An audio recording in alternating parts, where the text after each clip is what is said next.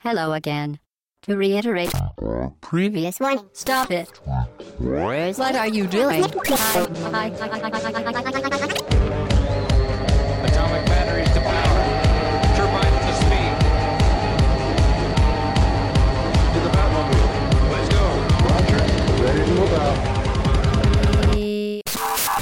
Au bas-gauche-droite.fr, le podcast session 76. Bonjour à tous et à toutes. Nous sommes le dimanche 26 janvier 2014. Je suis Fetch parce que Shin est malade, donc je le remplace au pied levé. Repose-toi bien, Shin. Ne vous inquiétez pas, je suis pas tout seul hein, pour faire le podcast. hein, ce serait un peu triste. Sinon, euh, avec moi, j'ai Hobbs. Si, si, tu es tout seul. Ah, d'accord. Il y a eu un blanc.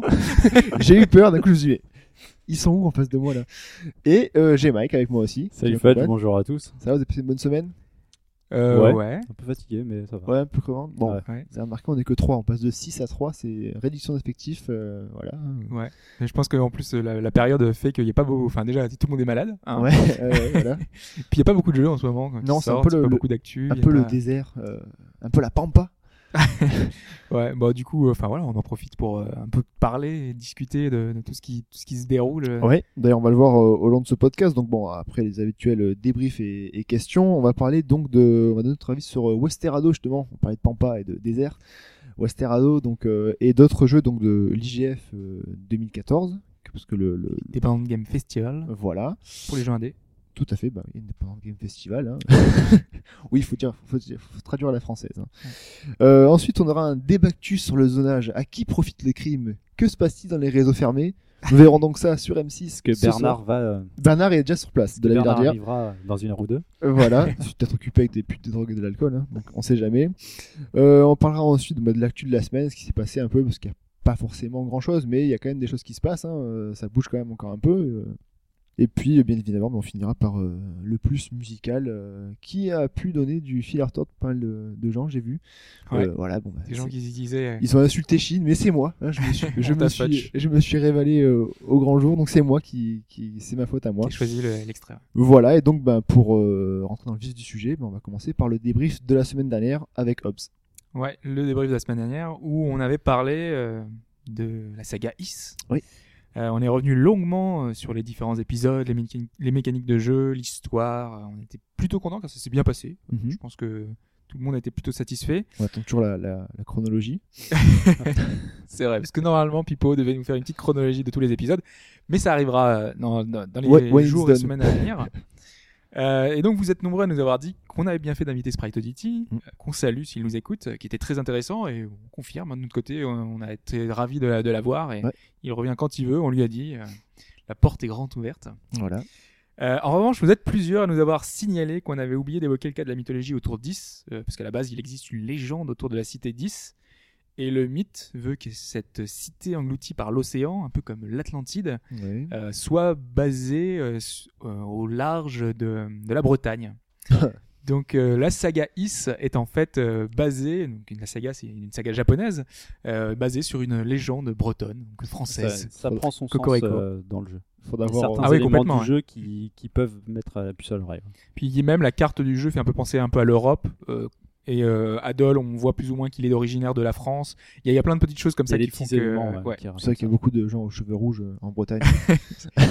évidemment. bah oui. Tout le monde a Après, les cheveux après- rouges. après chaque face nose, euh, ça- il y a le- Oui. les cheveux, cheveux rouges. C'est C'est les logique. crêpes, euh, le- Voilà. le, le cidre et les cheveux rouges. Voilà. Bah oui. c'est- La totale. Ouais, tout à fait. Je suis d'accord. ça se tient, ça se tient. En fait.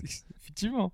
Euh, ensuite, euh, on a dit euh, beaucoup de choses, euh, mais c'est vrai que voilà, on aurait pu dire enfin beaucoup plus Ça de choses. hein, plus longtemps que ça encore. forcément. hein, parce que- Euh, mais il aurait eu trois heures de plus. Oui, à peu près, à peu près. On aurait Quatre. pu laisser euh, Pipo en, en, parler avec euh, Sprite Oddity, euh, même assez Oui. facilement. Il y a tellement de choses à dire sur la, sur la, sur la saga que. Ouf, j'ai dit saga. Oula. Euh, Attention, on va porter plainte on va contre porter plein d'autres moi. Donc là, On y reviendra après. on y reviendra après, ouais. Sur la série, donc c'est vrai que ben on n'a pas pu tout dire non plus dessus.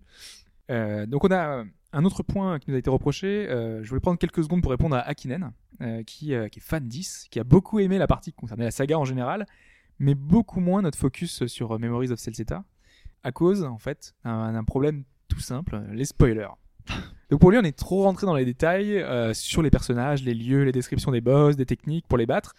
Donc grosso modo, il a dû s'auto-censurer, enfin le podcast pour, bah voilà, pour essayer d'éviter ces spoilers qui, pour lui, sont un peu récurrents chez nous. Alors, pour tout te dire, Akinen, faut savoir que c'est un vrai euh, débat, un vrai sujet de débat entre nous euh, au sein Oui. du, du podcast qu'on a depuis très longtemps. Euh, on n'a pas tous la même position là-dessus.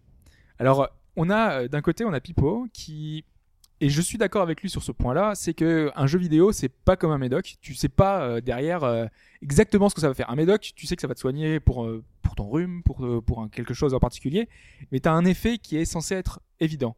Le jeu vidéo, quand tu es là, tu peux pas le décrire, ça n'a pas un effet sur toi, c'est quelque chose de très subjectif. Quand tu vas jouer un jeu, tu vas avoir quelque chose qui va te toucher ou pas, qui va euh, faire écho à quelque chose euh, que tu as fait, que, que tu as pensé ou pas. Et donc, eh ben, on peut pas le décrire comme quelque chose de, banal. On peut pas dire euh, c'est rouge, c'est c'est beau, c'est euh, on peut pas le faire quelque chose de mécanique. On est obligé de, de rentrer dans les détails, de d'expliquer les mécaniques qui font que subjectivement, eh ben ça nous a touché, ça nous a plu. Donc on est obligé de décrire, on est obligé d'aller un peu loin. Et là je suis là je suis d'accord avec Pipo, c'est que vu que chacun ne prend pas le, le- ne découvre pas le jeu de la même manière, ce qui est important, c'est de décrire le voyage, c'est d'écrire Oui, comment est-ce qu'on a sa vision des choses qu'il a, qu'il a décrit, son, son ressenti de jeu, était obligé de, ouais, de parler de, voilà. de choses qui peuvent. Sauf que je trouve, enfin, et sauf que Pipo, lui, euh, son, sa limite, c'est, enfin, c'est que il explique que les spoilers ne le touchent pas. En fait, que une fois qu'on lui raconte, euh, on peut lui spoiler la fin. Ce qui, euh, compte, lui, c'est, bah, ça va être les mécaniques de jeu, ça va être la façon dont il va ressentir euh, la fin. Mais si, on lui a dit un événement important, bah, il s'en fout parce que ça, c'est comment ça va être mis en forme, comment est-ce que derrière ça a été fait Oui. Pour que ça te donne envie de, de continuer, quoi. À lui, on peut lui spoiler Bioshock Infinite, par exemple, Voilà. sans aucun problème. Hein Parce que, enfin, vous, vous l'avez pas, enfin, vous l'avez pas entendu. euh, pour quand on avait parlé de Bioshock Infinite, Pipo est arrivé avec ses sabots, il nous a parlé, il nous a raconté toute l'histoire, euh, il nous a spoilé euh, Et je complètement me le suis jeu. fait spoiler le jeu. Alors que Fudge ne l'avait pas terminé. Nous, on avait, on avait- enfin, moi, j'avais terminé, mais voilà, Fudge l'avait pas terminé. Donc, du coup, il sait la fin avant de l'avoir, euh, avant de l'avoir fait. Euh, donc vous, vous a- on vous a épargné ça. Mais voilà, euh, moi je trouve que c'est un peu extrême. Je, je, je, moi j'ai besoin de ces mécaniques, comme si par exemple dans Resident Evil, quand on arrivait euh, avec le chien, ah, spoiler, hein, mais bon là, on- je pense que c'est un petit peu. ouais, on il y a a le temps, et il y a prescription, hein. Il y a prescription. ouais. prescription. ouais. Quand on a cette fameuse scène où on arrive, il y a un, un chien qui vous saute dessus avec, avec la fenêtre, et ben ça, si on te le dit avant, ça va, va beaucoup moins bien marcher en fait. Parce Bah que t'es ouais. prévenu, tu sais qu'il y a un moment, il va y avoir quelque chose, et donc t'es tes- sur tes gardes, Surtout pour un jeu comme ça. surtout sur un jeu comme ça. Mais d'une manière globale, sur un scénario, je trouve que si, ton, si on te dit les rebondissements, si on te dit des choses, bah, tu vas beaucoup moins bien le, le, le prendre en fait. T'as, t'as des moments clés, entre guillemets, euh, que, tu, que tu peux pas révéler, comme dans Bioshock Infinite, t'as, t'as des moments que tu veux pas révéler. Enfin, c'est te gâcher le plaisir de, du, du jeu ou du film, je trouve, parce que maintenant les, les jeux sont construits comme des, un peu comme dans des films à la J'ai narration. un exemple tout bête et j'en dirai pas plus, le sixième sens. Ouais, et donc, si on te le spoil, pour moi le film n'a plus aucun intérêt. Quoi. C'est c'est un peu ça. Après, euh, il y a certains films, euh, enfin justement, certains pensent que le Simpsons n'a pas beaucoup d'intérêt parce que derrière c'est peut-être pas suffisamment travaillé pour que tout le long du film tu aies peut-être plus d'indices qui font possible, que à la deuxième lecture t'as as plus envie de le ça c'est regarder pas et- faux aussi. Ouais. et essayer de le revoir. Euh, moi, je vois des films comme Usual Suspect qui fonctionnent sur ce principe-là. Il y a pas mal de plans qui sont super bien faits pour euh, essayer de voir ça. Et peut-être que justement, euh, Usual Suspect est mieux fait. Mm. Maintenant, sur le sur ce cas, le cas précis de la de la semaine dernière, J'ai pas trouvé trop. Enfin, un tout petit peu été, enfin, on a mis des petits points comme ça qui étaient, qui étaient dessus. En général, je, pense qu'on fait attention. Enfin, j'ai pas l'impression qu'on spoil trop, euh, parce qu'on a besoin quand même d'en dire un petit peu quand on veut vendre. Enfin, on peut, euh, on veut pas vendre, mais quand on veut essayer de vous donner envie de, de, de faire un jeu, on a besoin de, bah, de vous en apprendre un peu plus que le simple pitch, parce que si on lit un pitch, parfois ça suffit pour donner envie, mais parfois ça suffit pas. il y a, bah, on a- a besoin de décrire l'expérience un peu. C'est ça, il y a aussi le fait que quand on, nous, euh, on fait le, le jeu, on, on découvre le jeu et on a des, des sensations qui apparaissent grâce à ces petits, ces petits moments qui font que, qui sont pas des, des spoilers énormes, mais en gros, si nous on veut vous retranscrire ce qu'on a ressenti, on est obligé d'en parler malheureusement. Pas forcément les plus Mais pas gros, forcément tous les malheureusement, plus mais gros. c'est c'est comme une bande-annonce d'un d'un film. On va voilà, avoir des, des moments importants, on qu'il y a peut certaines blagues, mais tout le reste, enfin, ça, fait pas un film, c'est une bonne une bande-annonce, pas toujours hein, en tout cas. Il y en a, Mais, il y en a, euh, c'est tout dans le bande-annonce. Mais euh, normalement, si une bande-annonce est bien faite, ça va vous donner envie d'aller le voir. Mm. Et en plus, bah, voilà, t'as beau avoir vu quelques images, c'est pas grave parce que tout le reste sera intéressant. Mm. Donc, enfin, c'est c'est la même optique, c'est qu'on vous en parle un petit peu, surtout qu'on est dans un dans le cadre d'une discussion, on est plusieurs à avoir avoir fait le jeu en général. Donc du coup, bah, on parle un peu du jeu, on essaye de parler aussi à ceux qui l'ont déjà fait. Donc du coup, ça leur fait un peu écho à certaines choses. On a besoin des fois d'être précis sur certains détails. voilà, je trouve que c'est quand même intéressant d'avoir. euh, on est on est dans un podcast en même temps. Si on vraiment on devait rien dire du tout, ce serait très très difficile. Et Ouais, je- Voilà, et, je pense que euh, que Akinen t'es un peu, enfin. euh, c'est une position qui se défend tout à fait. Moi, je sais qu'il y a certains jeux, j'aimerais ne pas avoir d'infos du tout et de découvrir totalement un jeu. Des fois, l'expérience est, Mais- encore plus Mais forte. dans ce cas-là, moi je vais réagir à ce moment-là comme un, comme un vieux con, mais par exemple, euh, je prends le podcast que vous aviez fait sur The Last of Us, il m'a- il m'intéressait, mais j'avais aussi des doutes. Ouais. Je ne l'ai pas écouté tant que j'avais pas fait le jeu en fait. Parce que je savais que potentiellement, sans vous incriminer ou quoi que ce soit, je pouvais euh, capter des trucs que j'avais pas envie de savoir. Même un petit détail, ça pouvait être un petit truc de l'intro, un petit morceau de gameplay, ça fait partie de la découverte d'un jeu. Complètement, ouais. Donc je pense que c'est la notion de spoiler peut être assez subjective et vécue différemment. Quoi. Après, sur Is, il est possible qu'on ait donné trop d'éléments inhérents à, euh, au background et, euh, et à l'histoire du jeu. Ça, c'est Voilà. possible. On Mais aurait pu se focaliser peut-être plus sur, euh, sur le gameplay, mais certains considéreront aussi que Ouais, voler alors, du gameplay, c'est aussi du spoil. Donc, Dans ce euh, cas-là, quand tu quand, tu prends n'importe quel jeu, euh, prends Suikoden, en gros, t'as aussi un objectif, c'est réunir les 108 étoiles de la, de la destinée. Donc euh, ça, si tu sais pas à la base, aussi un- ça peut être pris comme un spoiler parce qu'à la base, c'est pas mais ça, annoncé. tu le découvres la première fois et après, tu le sais. Oui, voilà. Mais si tu fais la première fois, t'as jamais fait de Suikoden, tu te dis bon bah ouais, je me suis fait spoiler pour euh, pour ça.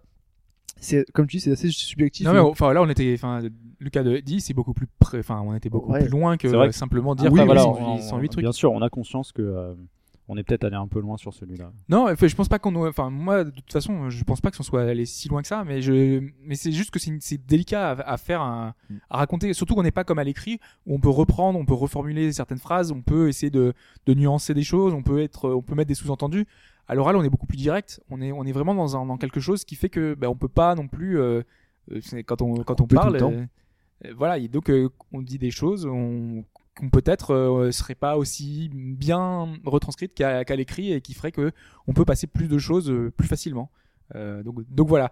Les spoilers, en général, vraiment, on fait notre possible pour pas, pour, enfin un maximum pour en en dire le moins, moins de choses. Mm. C'est ce qu'on avait déjà fait quand on vraiment on veut, on veut raconter plus en détail. On le fait ça en after, un petit peu, un petit euh, après podcast où on va raconter un peu plus en détail euh, notre expérience. On l'avait fait pour Bioshock Infinite et pour euh, Earthbound. Earthbound, exactement. Donc voilà, hum, si vraiment, euh, si c'est vraiment ça le met, enfin on le- ça le mérite et qu'on veut vraiment rentrer dans le détail, on fera ça. Mais en général, voilà, on essaye de rester suffisamment Ouais, évasif voilà. malgré tout, euh, tout en voilà, en disant un maximum parce que un maximum, en essayant de dire des choses qui soient intéressantes. C'est donner envie de vous faire jouer au jeu sans vous le gâcher entièrement non plus quoi. Donc euh, c'est ce qu'on cherche à faire à chaque fois. Voilà, on essaye de pas dépasser la limite. Et Voilà. pour certains, la limite est assez basse, et pour d'autres, elle est plus haute. Ouais. Voilà, donc on essaye de, bah, de, de juger. Et si ça convient pas à tout le monde, malheureusement, bah voilà, on est désolé. C'est, on fait notre maximum pour pouvoir euh, plaire à un maximum de gens. Ouais. En tout cas, déjà nous de faire quelque chose qui nous plaît à nous. Alors si après ça vous plaît, tant mieux. Sinon, bah tant pis.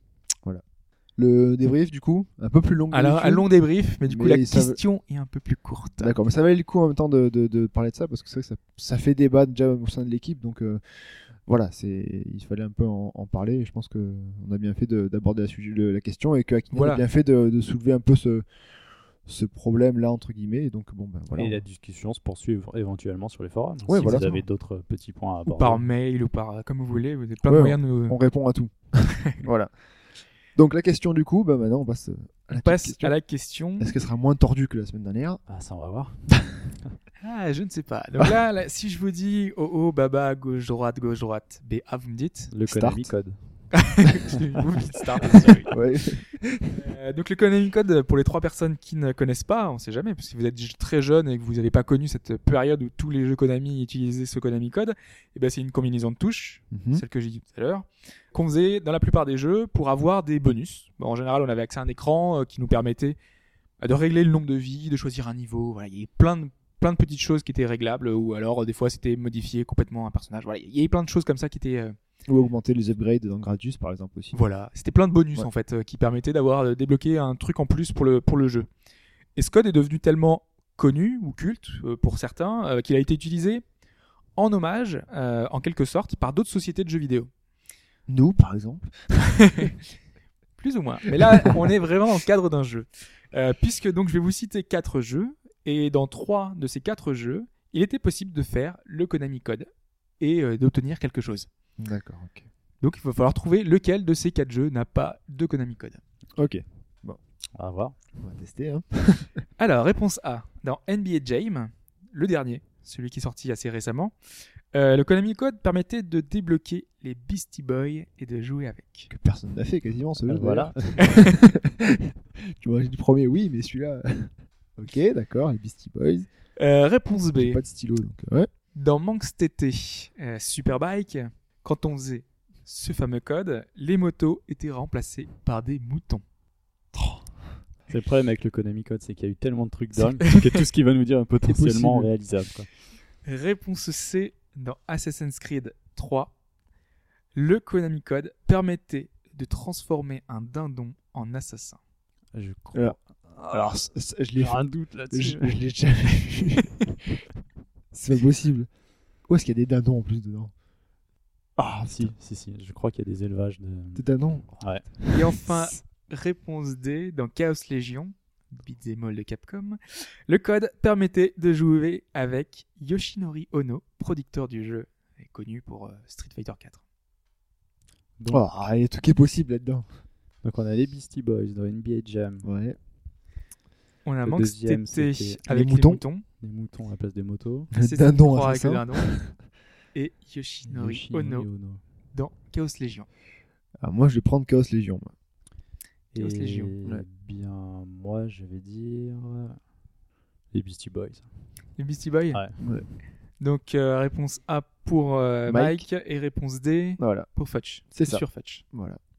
Sûr Hein de toi? Ouais, ouais, ouais, moi je reste là-dedans. Ouais, ouais. Tu vois pas Yoshinori Ono euh, Non. enfin, donner ses petits coups de poing euh. Ou alors il a été redesigné, mais non, mais je prends, je prends ça. Je prends ça. Ok, très bien. On passe à la suite.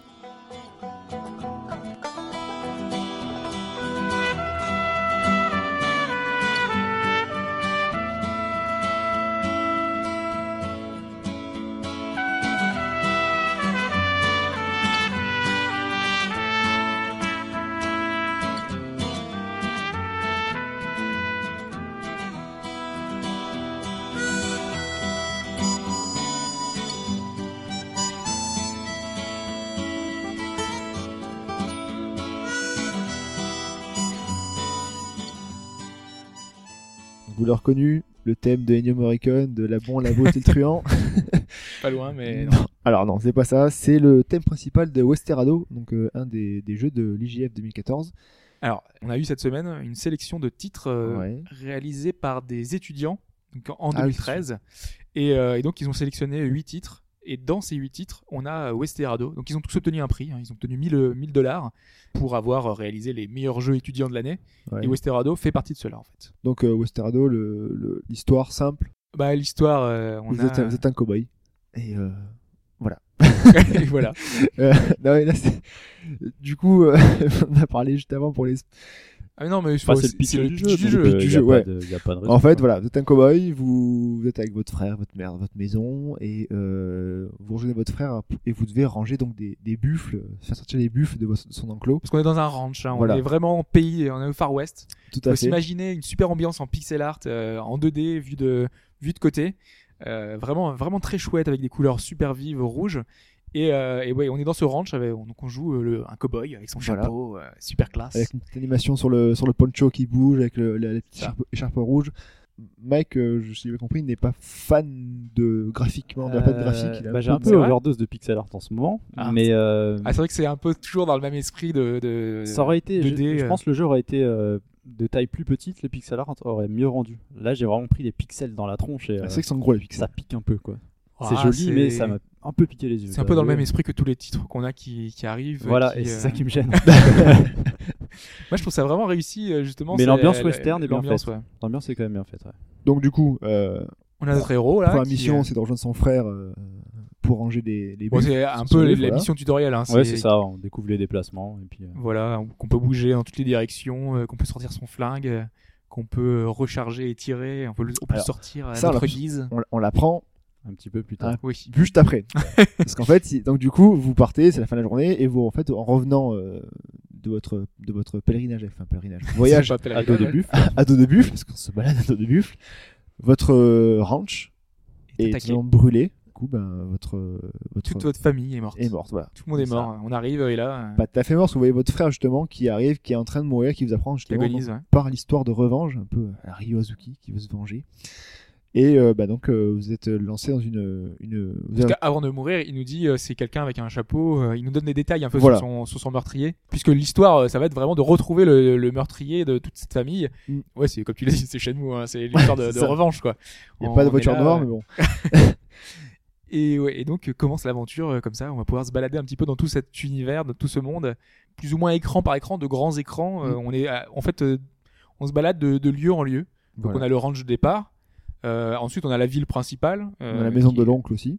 Exactement, la maison de l'oncle. Voilà. Voilà, il y a différentes, euh, voilà, il y a des stations de train, il y a, il y a plein d'environnements euh, typiques de, de, de, de ces années-là et de, ce, de, de- un peu des, des westerns qu'on connaît bien en fait. Ouais, et la difficulté du jeu, entre guillemets, va se porter sur le fait que ben, votre frère a dit qu'il avait un chapeau, des bottes avec des étoiles derrière, euh, un pantalon, une cravate. Bah, en gros, Tout le monde est Tout le comme monde ça. est comme ça. habillé comme ça, quoi. donc le but, c'est de trouver, donc de parler à, à plusieurs personnes, voir un peu et trouver des indices pour savoir s'ils n'ont pas vu quelqu'un. Donc euh, un peu ben, comme chez nous, hein, c'est pareil. Hein, Ouais. Monsieur Blackcar, ben là c'est là c'est vu un, un, un gars avec un chapeau. Comme tu l'as dit, on peut se, euh, se balader dans, sur la carte. Avec, euh, donc on peut voir la carte aussi. On C'est un open world. un open world.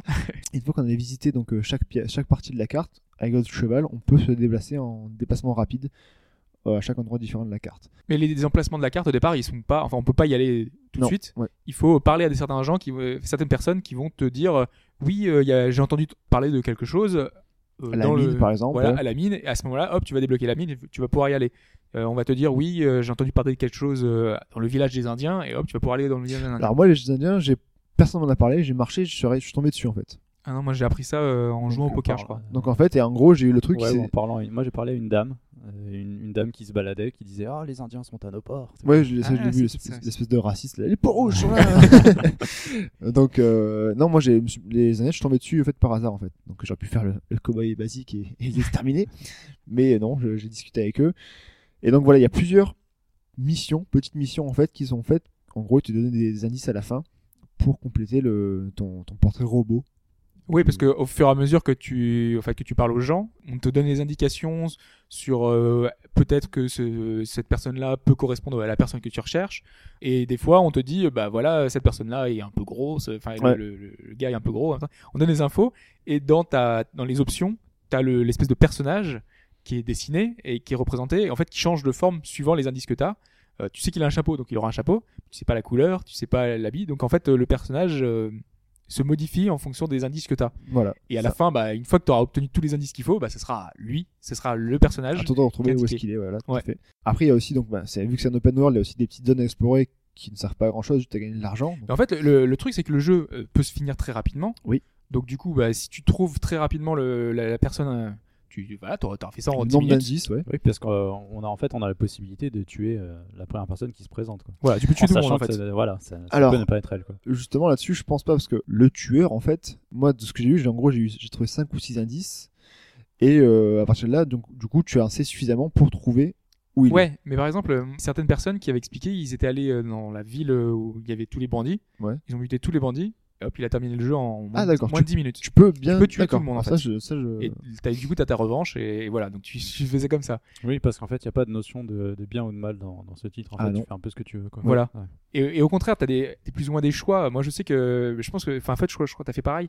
Je suis allé dans le village des Indiens et ils te disent, je te donne un indice, mais seulement si tu me, si tu me donnes un coup de main. Ouais. Le coup de main, c'est euh, aller euh, Libérer les buffles. libérer les buffles dans les ranchs. Ouais. Et à chaque fois que tu vas libérer les buffles dans les ranchs, euh, t'as les propriétaires qui sont pas contents et donc qui étaient obligés de les buter. Ouais. Et donc, du coup, bah, tu deviens l'ennemi numéro un. En fait, t'as des choix et des conséquences, en fait. Ah, moi, je pars du principe qu'il me tire dessus, je réponds, c'est tout. Ah oui, mais si tu libères ces buffles en même temps, tu vois, c'est. Ouais, bah, euh, moi, c'est l'Indien qui me demande. Hein.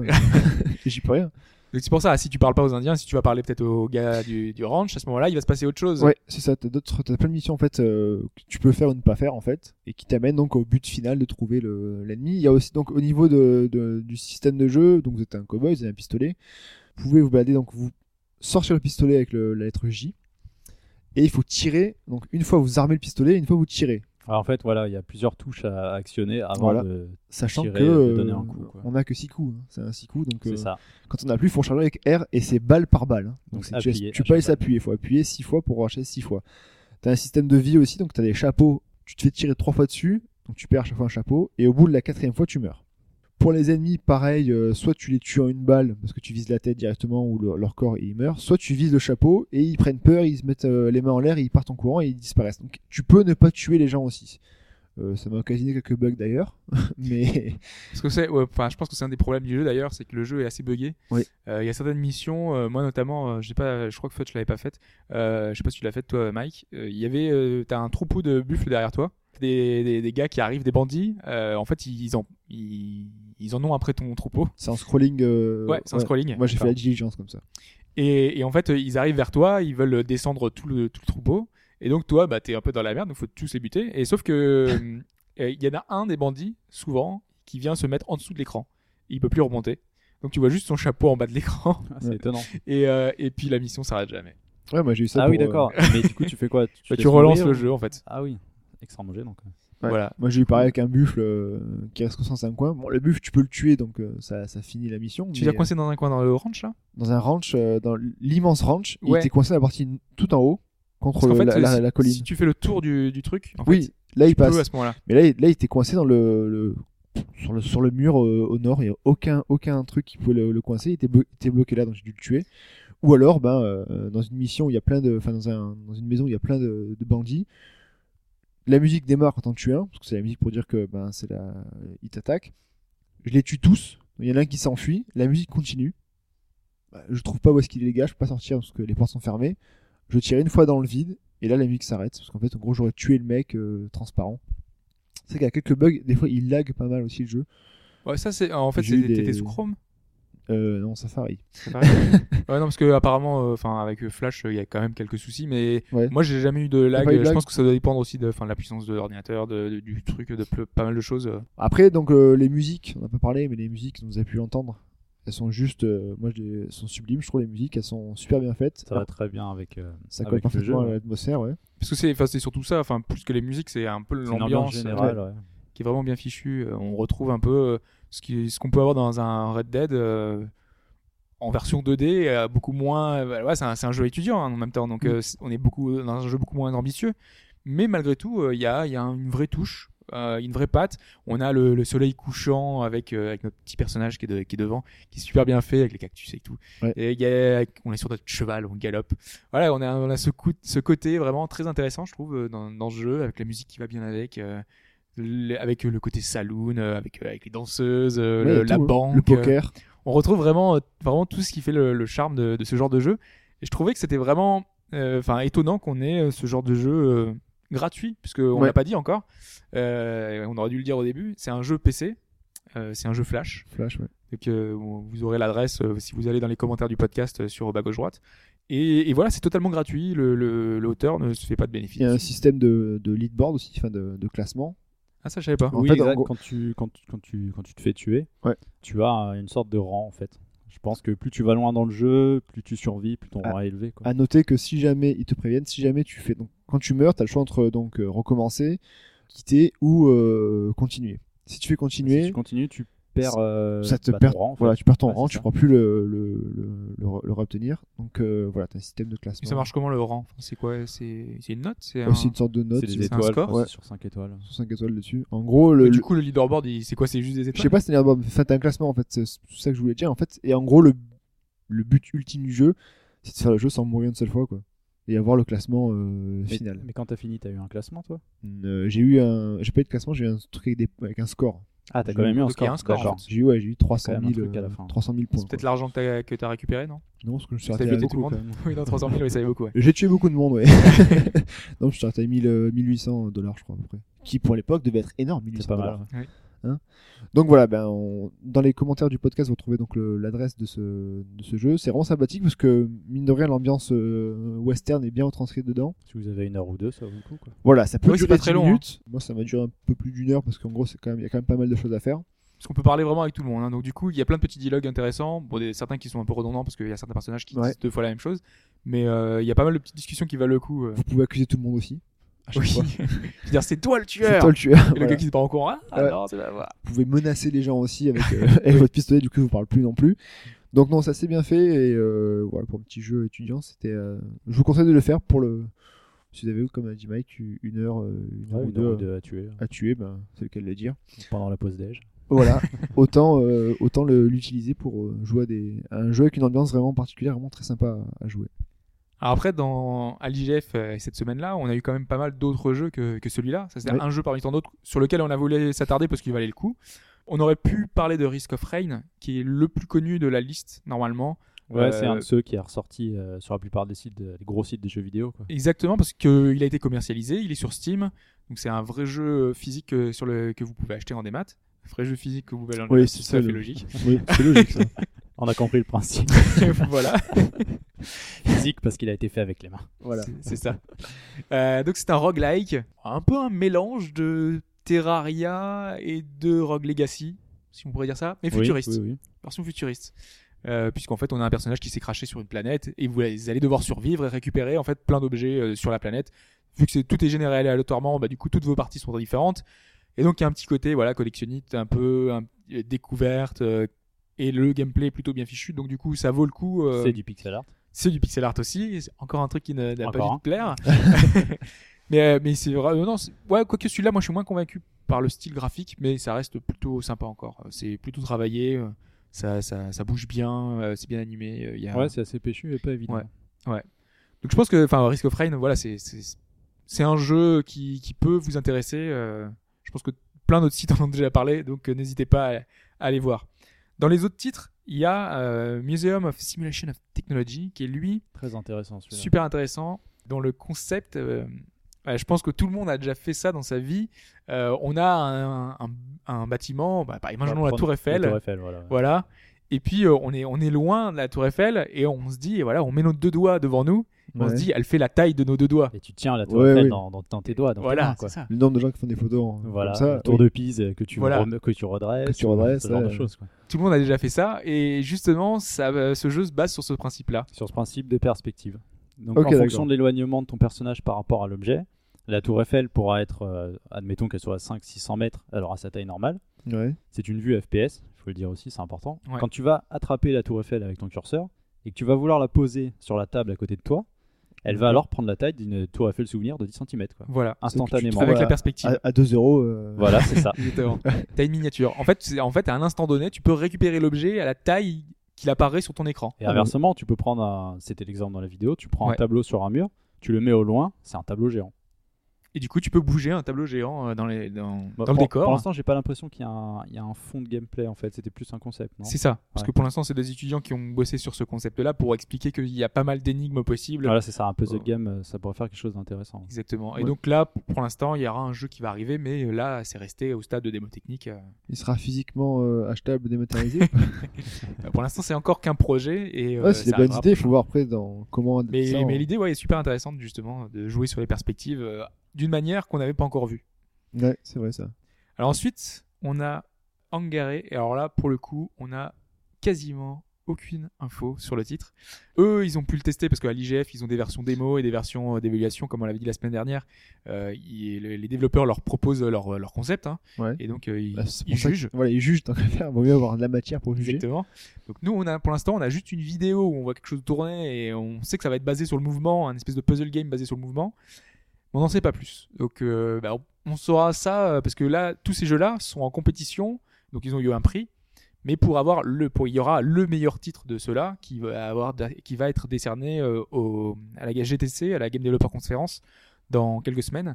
Et euh, donc ils auront, ils obtiendront un prix avec euh, 2000 euros de plus. voilà. C'est ce jeu où il y a des, des sphères spirales façon spirographe, non? Ouais, c'est ça. Ah, c'est un peu ça, d'accord, je vois. Et Ouais, c'est vrai que je pour comprends l'instant, c'est. peut y avoir c'est- derrière. J'ai un peu du mal à voir le concept derrière. ceux qui ont moins de, moins de 18 ans ne connaissent pas le spirographe. Spirographe, télémagie. c'est ça. Tout à fait. C'était exactement ça. Euh, ensuite, on a un jeu qui est lui pour le coup sorti. euh, c'est euh, Sim Train, euh, qui est dispo sur iPhone et iPad Et Android, je crois aussi. et Android. Ah, moi, j'ai vu ouais. qu'il était seulement sur euh, Ou plateforme alors ça iOS. va pas tarder, c'est possible. Mais euh, en tout cas, déjà, il est dispo sur les plateformes. euh, C'est euh, une simulation de conducteur de train.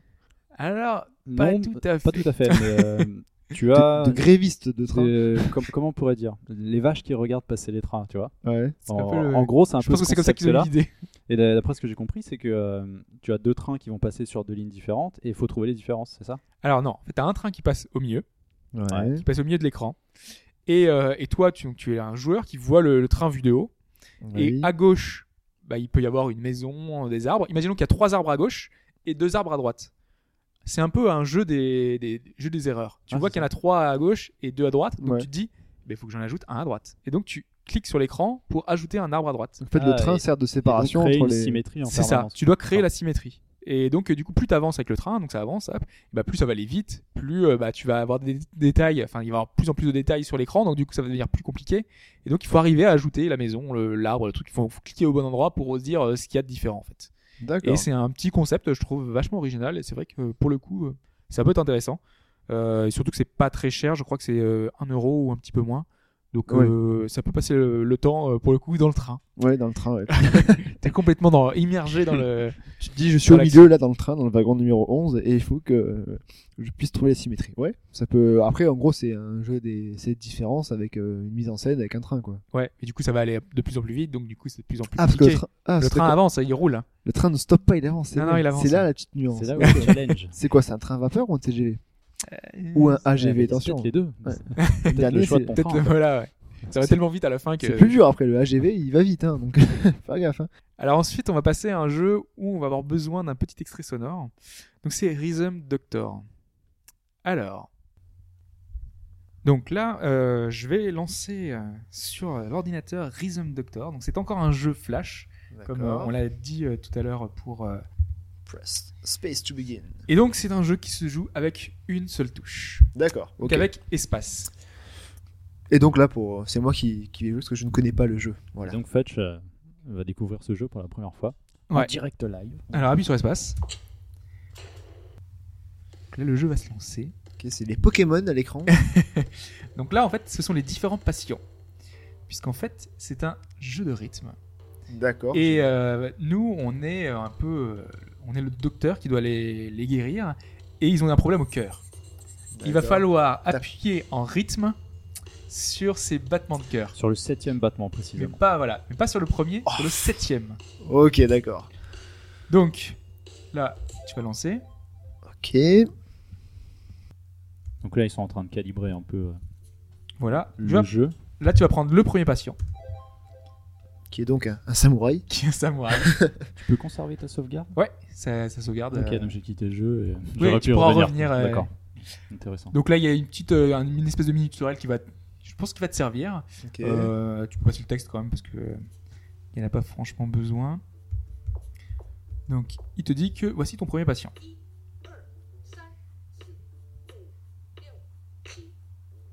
Donc j'appuie sur. D'accord, ok.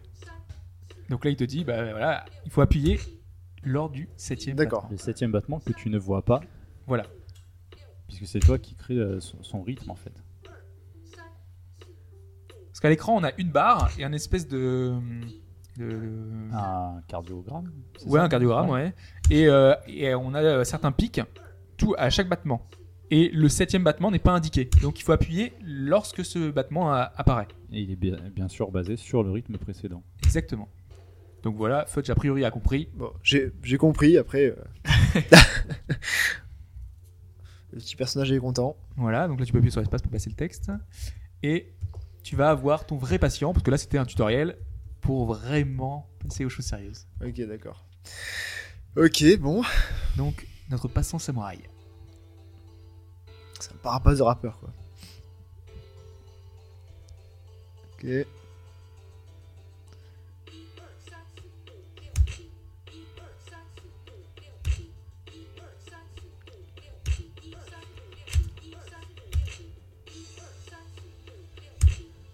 Fudge s'en sort bien pour l'instant. Même si euh, de temps en temps il appuie un peu trop tard ou un peu trop tôt, ce qui est un peu le risque. Quand le rythme ça s'accélère. Ok, d'accord. Donc là, c'est parti de façon psychédélique. il ne sait plus où il en est. Parce qu'on était dans la salle du patient et là maintenant on est dans le- dans l'espace.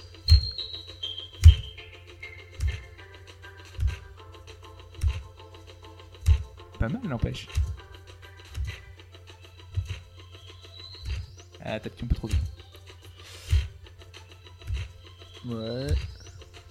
Donc là, si vous entendez bien, on- dans votre tête, vous pouvez faire 1, 2, 3, 4, 5, 6, 7. 1, 2, 3, 4, 5, 6, 7. Et vous essayez de garder le rythme en fait. Je vais tuer le, je vais tuer le, le truc là. oh, mais il y, a des- il y a des planètes. avec- enfin, c'est- on voit plus rien. Alors, quelle note Puisqu'à la fin, comme tout jeu de rythme, on Il- a une. il est une pas note. mort quand même. Oh, D. D. Pff, Oh pourri. Je pense que ton patient, qu'est-ce qu'il te dit?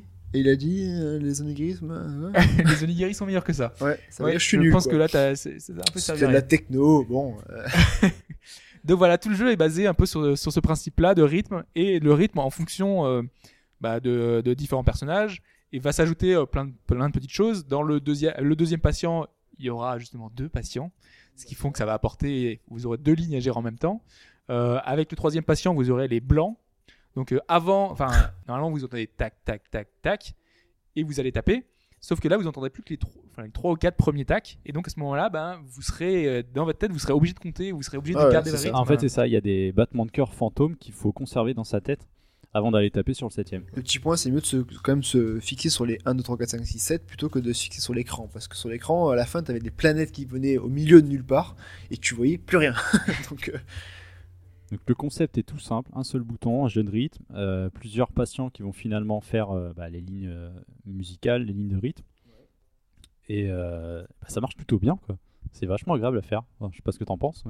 Donc oui, c'est bah, bien foutu, c'est tout, bête. Encore une fois, un jeu de rythme. hein. Donc voilà, mais c'est vrai que c'est bien. Alors, oh, si j'ai si au premier niveau, ça va être difficile après quand même.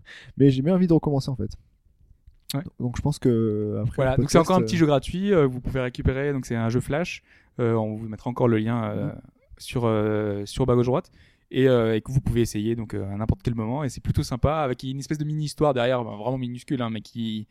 ou euh, avec, Ouais, les, c'est- avec les mini-patients, euh, et c'est c'est plutôt drôle en plus. C'est plus marrant que Dr Maboul. Là aussi, pareil. Si vous êtes un peu jeune, vous ne connaissez pas. Ouais, je sais pas, il n'y a pas des nouvelles versions de c'est Maboul. Ouais, peut-être. Ouais. y a peut-être un autre personnage euh, que le Dr Maboul. Ouais. d'ailleurs, c'est Dr Maboul, c'est tu le soignes lui d'ailleurs. Ah non, c'est un patient lui. Non, non, bref. Euh, je suis parti dans un délire pas possible. Au niveau des autres jeux. Oui, il y a resté deux jeux. Oui. Alors, euh, on a Foiled, qui est un jeu de combat en arène un peu qui ferait penser, ça se joue à deux en local, mais euh, à un Smash Bros, un peu dans l'esprit. C'est D'accord. un peu l'idée, oui. Comment on pourrait dire ça Euh, Récemment, il y a eu euh, Il y a Nidog, ouais. Ouais. Nidog, dont le but est d'aller dans, plus loin dans Je le pense niveau que ça parlera de pas à grand monde. euh, Ça parlera peut-être pas à grand monde. C'est pour ça que Mais Smash Bros, je pense que euh, c'était plus parlant. Oui, c'est ça. Oui. C'est une arène, deux, deux escrimeurs. euh, Voilà, c'est Ça, des c'est des escrimeurs. escrimeurs, Ouais.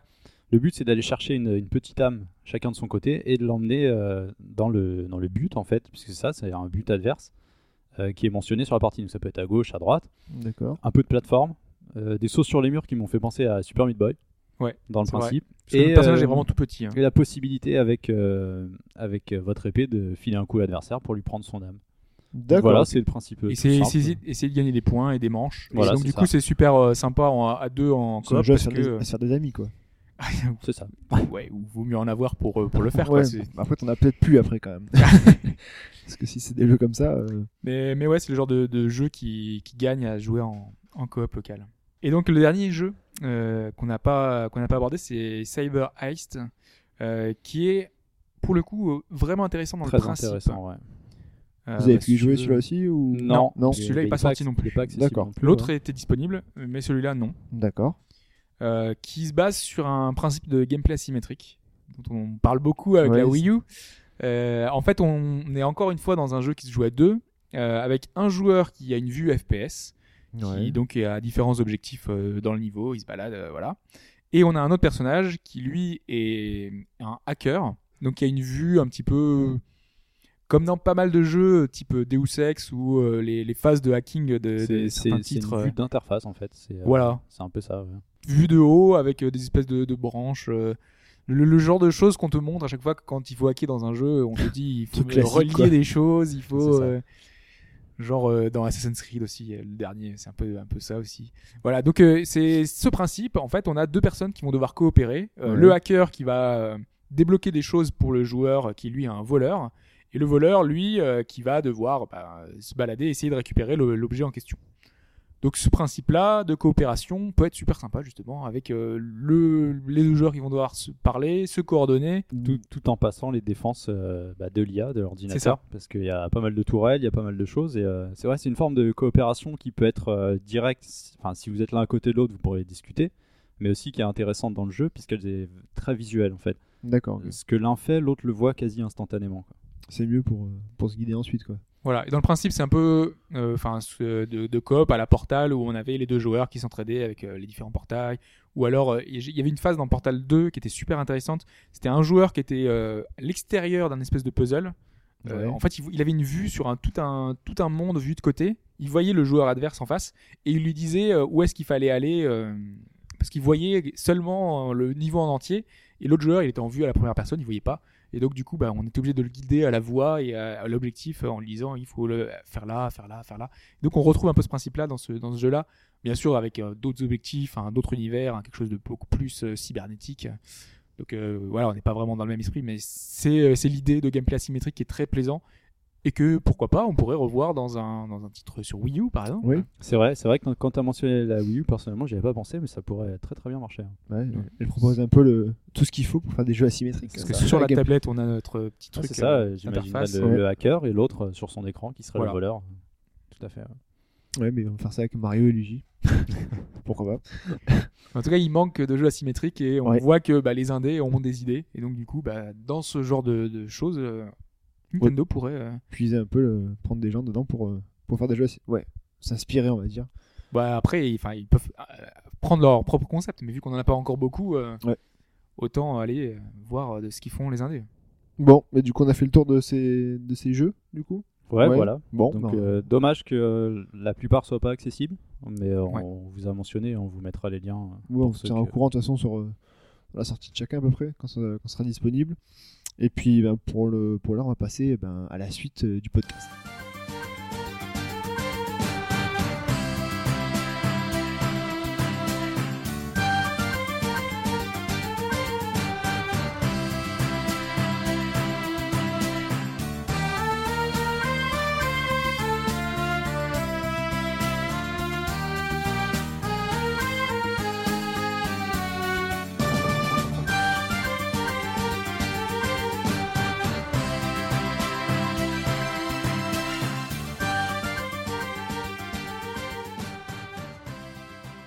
Donc après ce petit extrait sonore de, de Rune Factory 4, c'est bien ça, du coup. Ouais, puisque cette semaine, c'est le titre qui a fait parler de partout. Voilà. Euh, les, les gens se sont plaints, la, la révolte, euh, puisque Rune Factory 4, qui avait été annoncé pour ce premier semestre euh, 2014 en Europe, Sur 3DS. sur 3DS, a été annulé, tout simplement. Euh, les raisons invoquées, bah, c'est que tout simplement, euh, la société qui fait le jeu, euh, Rune Factory, donc c'est Nevermind, Neverland, et, euh, en fait ils ont fermé.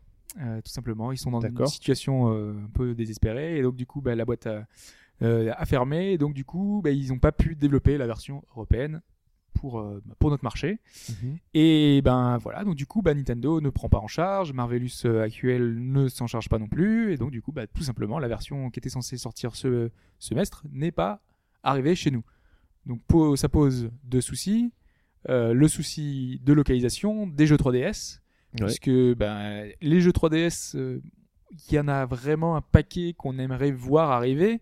On le redit chaque semaine, mais Shin Megami Tensei 4 n'est toujours pas là. Oh, vous avez redit chaque semaine. Je le redis chaque semaine. Il est peut-être pas le seul, mais il y en a quand même qui le disent, ouais. Pipo le redit chaque semaine. Dragon Quest 7 n'est toujours pas là. C'est vrai aussi. Euh, Il y a des tas d'autres titres, euh, ben, Fantasy Life. Il y, a- il y a des jeux qui seraient super intéressants qu'on aimerait voir et qui ne débarquent pas chez nous. Alors que je pense qu'il y a un marché pour ces jeux-là. Ah, À qui profite le crime alors j'ai envie de vous, envie de poser la question là, Hobbs. Bah, la question est, enfin, est délicate parce que le, on a la situation qui est entre guillemets inverse sur euh, sur PS Vita. Ouais. Euh, sur PlayStation Vita, on a quasiment tous les jeux possibles et imaginables qui arrivent.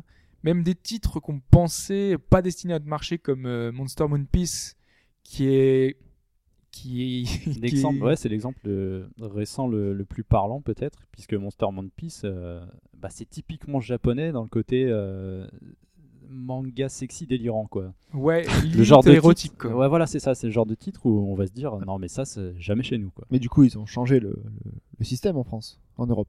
Non, ont- le, le principe est identique. On peut toujours frotter notre console pour Il y, a, faire. euh, il y a un principe d'accord. de censure qui a quand même été app- appliqué. Voilà. Les personnages très sexualisés ont été supprimés en fait. Voilà, il y a plusieurs. C'était des, cartes avec euh, des cartes des petits monstres vrai. sexy. Imagine que tu mets tes doigts devant et derrière, puisque la Vita a deux touchpads, Ouais. et que tu fais un, ge- un geste de haut en bas, de bas en haut. D'accord, donc des Voilà. monstres Très sexy. suggestif. truc. Ouais, donc tu es dans le métro, tu passes un peu pour un con.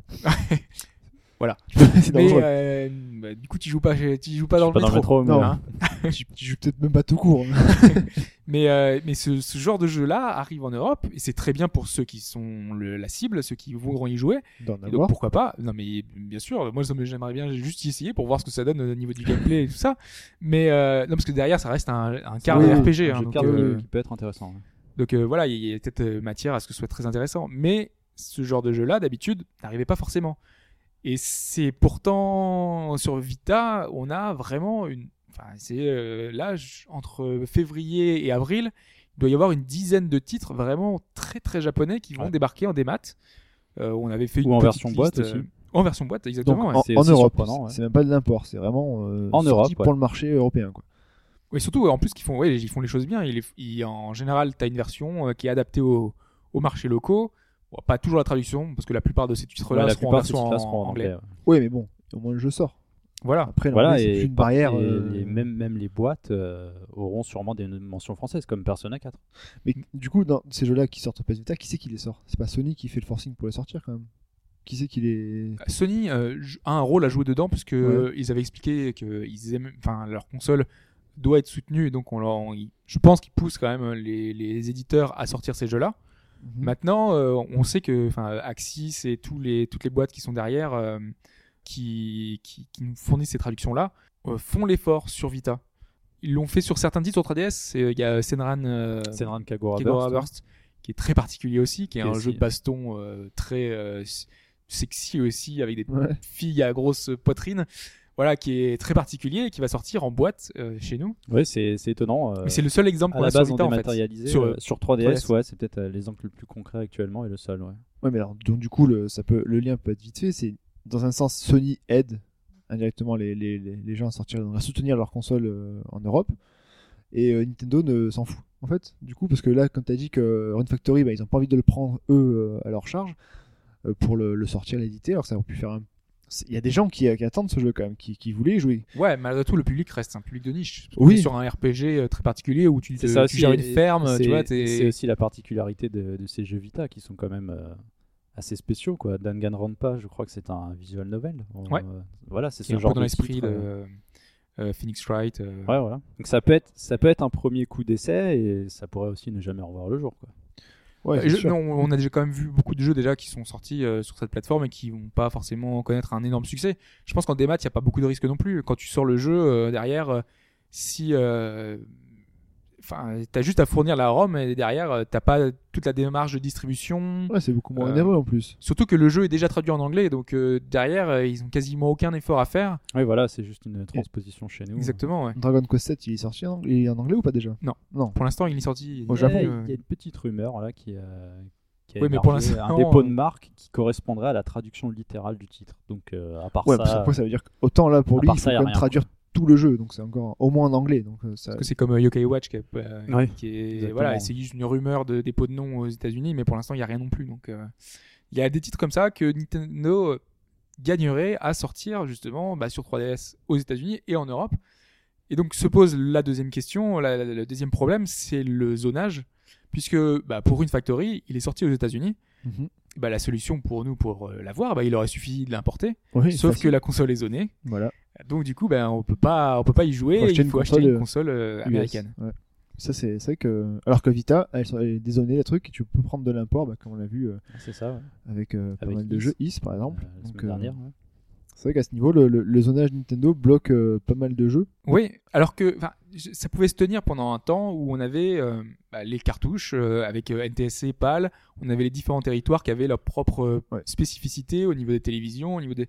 Il y avait plein de choses qui faisaient que bah, voilà, le- les marchés étaient extrêmement différents. on avait les traductions qui étaient beaucoup moins, enfin la mondialisation globale était, c'était différent. On n'avait pas Internet, les gens étaient beaucoup moins informés, donc du coup les titres étaient moins attendus.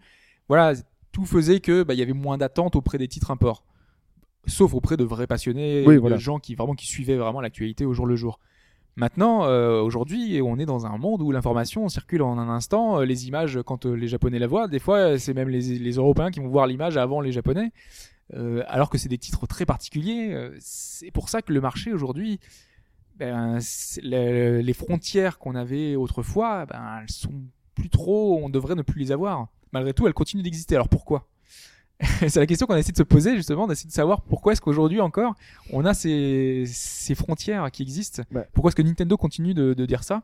Bah après c'est peut-être des, des guerres euh, des guerres en interne avec enfin des guerres entre Nintendo euh, Japon, Nintendo America Nintendo Europe. En gros, euh, peut-être qu'il y a eu je sais pas une réunion PowerPoint qui dit que ben euh, sortez pas les jeux enfin zonez à votre console pour éviter l'import parce que nous on perd de l'argent si jamais le jeu sort euh, six mois après, un an après, on perd de l'argent sur les ventes. Alors OK, comme on l'a dit, en off, il n'y a pas 2 millions de personnes qui importent des jeux tous les jours.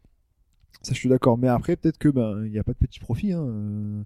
Peut-être que ça peut être une, une solution et faire travailler donc des gens en Europe, faire rentrer de l'argent dans les caisses européennes ou américaines ou japonaises en zonant le- la console et en évitant l'import euh, massif. Alors après, euh, on a, il y a plusieurs personnes qui ont demandé, la, qui ont posé la question à Nintendo.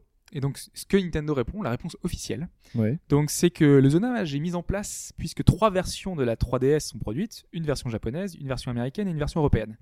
Nintendo a développé ces différentes versions de la 3DS afin de prendre en considération les différences de langue, les spécificités de la fonction de contrôle parental et de classification par âge, ainsi que pour se mettre en conformité avec les lois en vigueur dans chaque région. Donc la 3DS propose également des services en ligne conçus spécifiquement pour chaque région. Donc là-dedans, il y a plusieurs points. Donc il y a la différence de langue. Bon, ça c'est classique. Euh, chez Nintendo, quand un jeu doit sortir sur un territoire, en général, quand ils prennent en charge la Ils localisation, de le traduire. hein. ils le traduisent dans toutes les langues euh, possibles. C'est pour ça qu'on a eu bah, des titres. euh, là, le prochain Phoenix Wright versus euh, Layton sera en français a priori. Ouais. C'est parce que Nintendo s'en Ils en occupe. chargent pour Nintendo. Donc euh, c'est bon, ah, pourquoi pas ça, ça se tient. C'est la faute de l'Europe si de traduire dans 26 langues différentes. C'est- scandaleux. C'est la faute de l'Europe encore une fois. Donc du coup, voilà. Donc c'est des problèmes de langue. Ensuite, on a La dit langue, ça peut se tenir hein, encore. les fonctions de contrôle parental. C'est que chaque pays n'a pas les mêmes degrés d'exigence. Par exemple, nous, on n'a pas du tout euh, les mêmes. euh, on n'est pas aussi puritain, on va dire, que les Australiens, par exemple, ou les Allemands, Ouais. qui eux ont un système qui fait que bah, dès qu'il va y avoir euh, quelque chose d'un petit peu sexy, d'un petit peu violent, c'est censuré. Donc du coup, il faut que chaque jeu soit adapté au pays, bah, aux lois en vigueur dans chaque pays.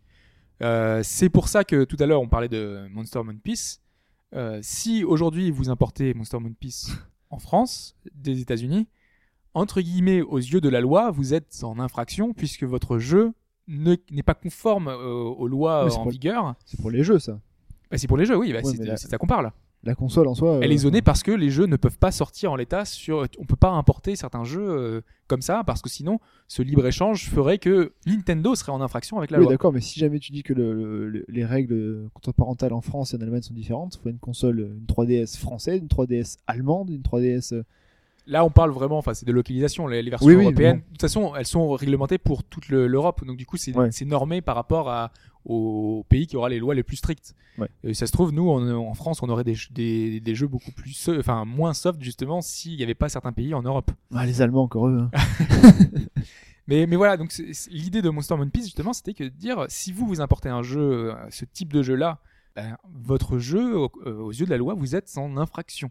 Même Ouais. si derrière, il y aura personne qui va venir chez vous et dire euh, Personne va venir vous contrôler. quoi, bien sûr, Ouais, mais- Imagine, tu es en train de, t'es à deux dans la voiture, un qui conduit, un qui joue à côté, contrôle des papiers. Ah, ah, excusez-moi monsieur, vous jouez un jeu illégal, venez avec moi. Mais j'ai roulé à 200 km. Non, non, c'est vous qui êtes important. Allez, vite. C'est un peu le truc. Mais voilà, mais bon, le, le- ce problème-là, ça reste. euh, Enfin, c'est c'est un problème juridique, mais un qui est réel pour le coup. Oui, d'accord, mais la Vita ne, ne viole toutes ces règles, la Vita, vu qu'elle est pas zonée? Bah non, justement, le- les, enfin les veulent pas parce que ces jeux-là arrivent en Europe. Le Oui. problème, c'est que sur ton DS, ils arrivent pas en Europe. Donc du coup, t'es obligé de les importer et donc tu, du coup, t'es en infraction vis-à-vis de la loi. Bah alors ouais, que là, tu peux euh, Ouais. sur Vita, vu que tous les jeux quasiment sortent, t'as pas ce souci-là en fait. C'est pour éviter les procès. Voilà. Donc ensuite, on a les services en ligne conçus pour euh, chaque région. Et ça, c'est assez vrai parce qu'on avait vu, par exemple, pour Monster Hunter, euh, que certains, enfin le, le, le jeu est entre guillemets au Japon euh, disponible uniquement pour les Japonais. Ils ont un mode en ligne spécialement pour eux. Et nous, ben, un, un jeu très différent.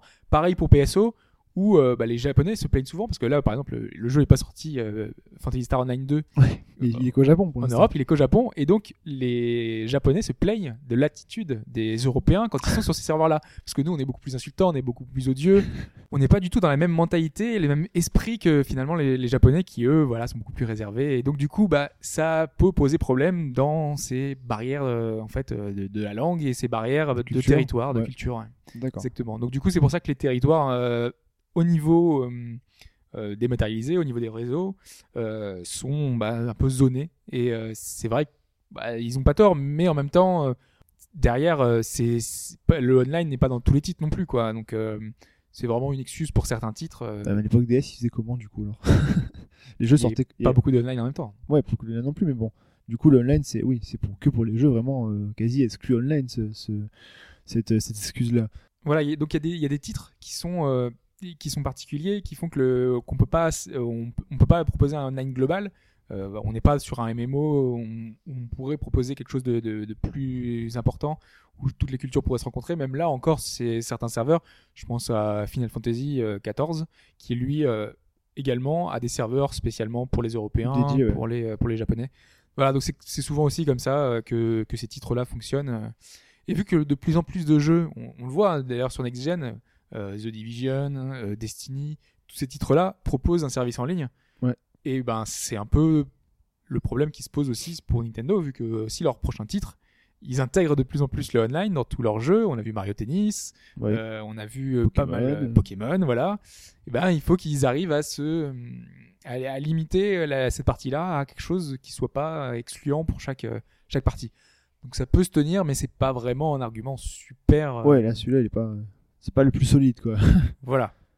Donc euh, après, euh, dans les dans les choses qui sont qui, qui peuvent aussi euh, être dans cet esprit-là, il y a le contrôle des prix, le contrôle des marchés. Ouais. Euh, chaque pays a ses taxes, chaque pays a ses, euh, ses ses spécificités. Euh, les jeux, des fois, sont très chers dans certains pays, d'autres moins parce que c'est des produits culturels. Donc, du coup, ben, il faut arriver à réguler, entre guillemets, ces marchés et ne pas proposer de la vente libre mondiale, sinon tout le monde va importer ces jeux parce qu'ils sont moins chers. Ouais. Ceci dit, c'est un peu ce qu'on fait déjà. On a nous. quand même beaucoup. Ouais, voilà, on le fait quand même Bah, pas nous, on le fait avec l'Angleterre, entre guillemets. euh, Ouais. Enfin, des fois, vous allez sur Zavi, vous allez sur Play.com, vous allez sur, ces sites-là qui, disent- qui proposent des jeux moins chers. C'est ce qu'on fait plus ou moins. Mais imaginons qu'on le fasse à la, ma- de manière plus globale encore.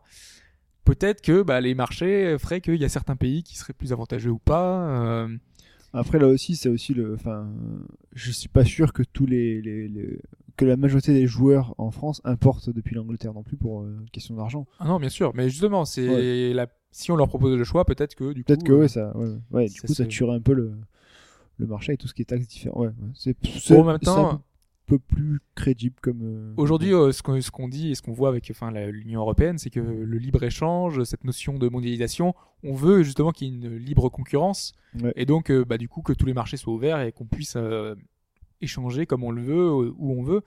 Donc peut-être que c'est malgré tout ce qui va faire fléchir Nintendo, puisqu'on l'a vu déjà en justice. Euh, Il y a eu euh, ces derniers temps, euh, Nintendo était opposé à PC Box, Ouais. qui proposait en fait euh, un système qui permettait de dézoner la Wii. Donc du coup forcément Nintendo, C'était un peu comme le freeloader à l'époque, ou pas? Je sais pas comment fonctionne leur leur système. Je D'accord, sais pas si c'est un- une puce à poser, si c'est un, un loader, si c'est quelque chose comme ça.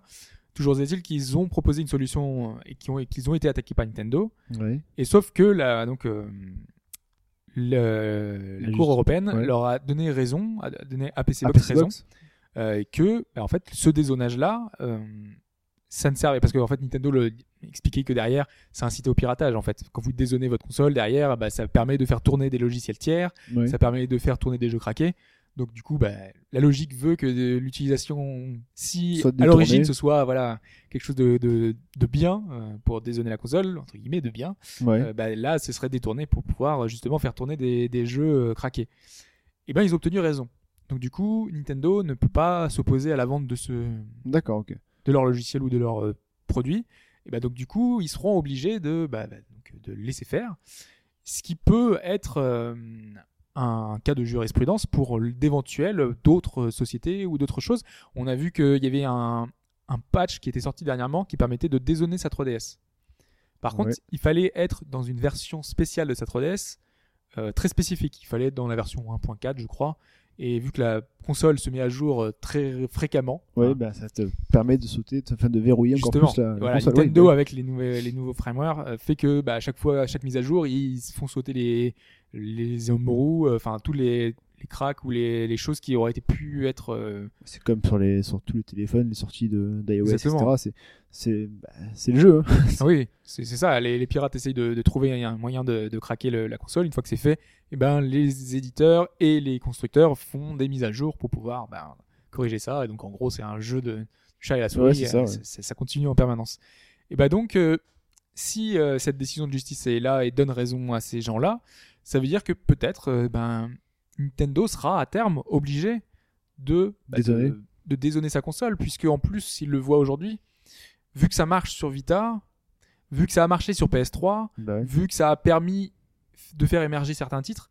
euh, tout à l'heure, je parlais de Demon's Souls. Euh, Demon's Souls, euh, Atlus, quand ils ont voulu, en fait, le jeu était sorti au Japon et six mois plus tard, il n'y avait toujours pas eu de version américaine et toujours pas eu de version européenne.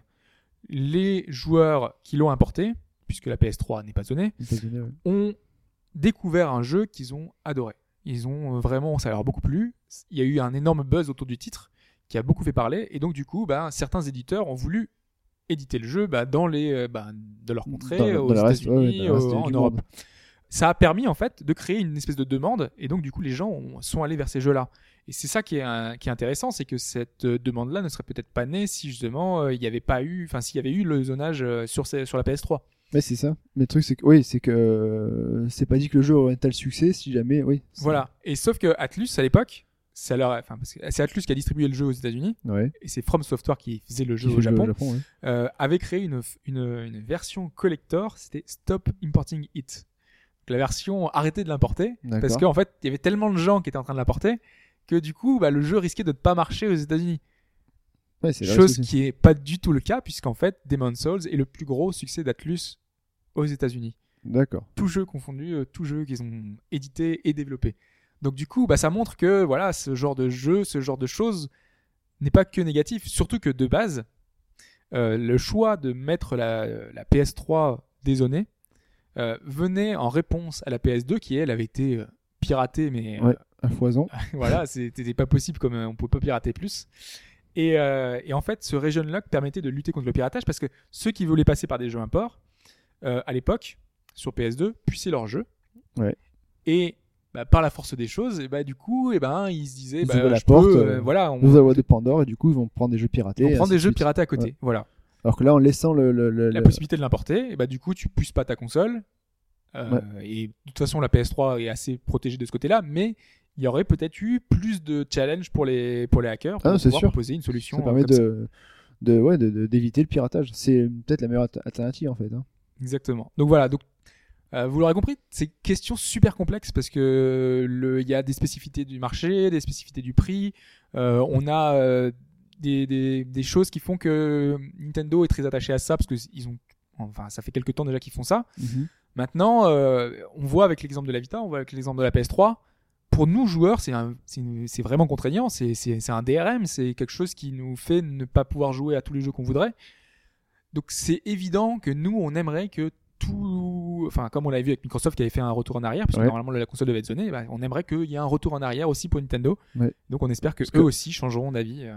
En espérant aussi maintenant, c'est Nintendo, s'ils écoutaient un peu autour, euh, ça se saurait. euh, Ouais. Pour l'instant, je pense pas que c'est pas prévu en tout cas qu'ils fassent un. Voilà. Donc notre seul espoir aujourd'hui pour jouer à Rune Factory 4, pour jouer à Dragon Quest et à d'autres c'est à d'acheter des consoles, Megami euh, voilà, c'est voilà, nous, nous, on est obligé d'acheter une console euh, import. Ouais. Et ben l'idéal ce serait que ils dézonent leur console. Ouais, ce serait plus facile, mais bon.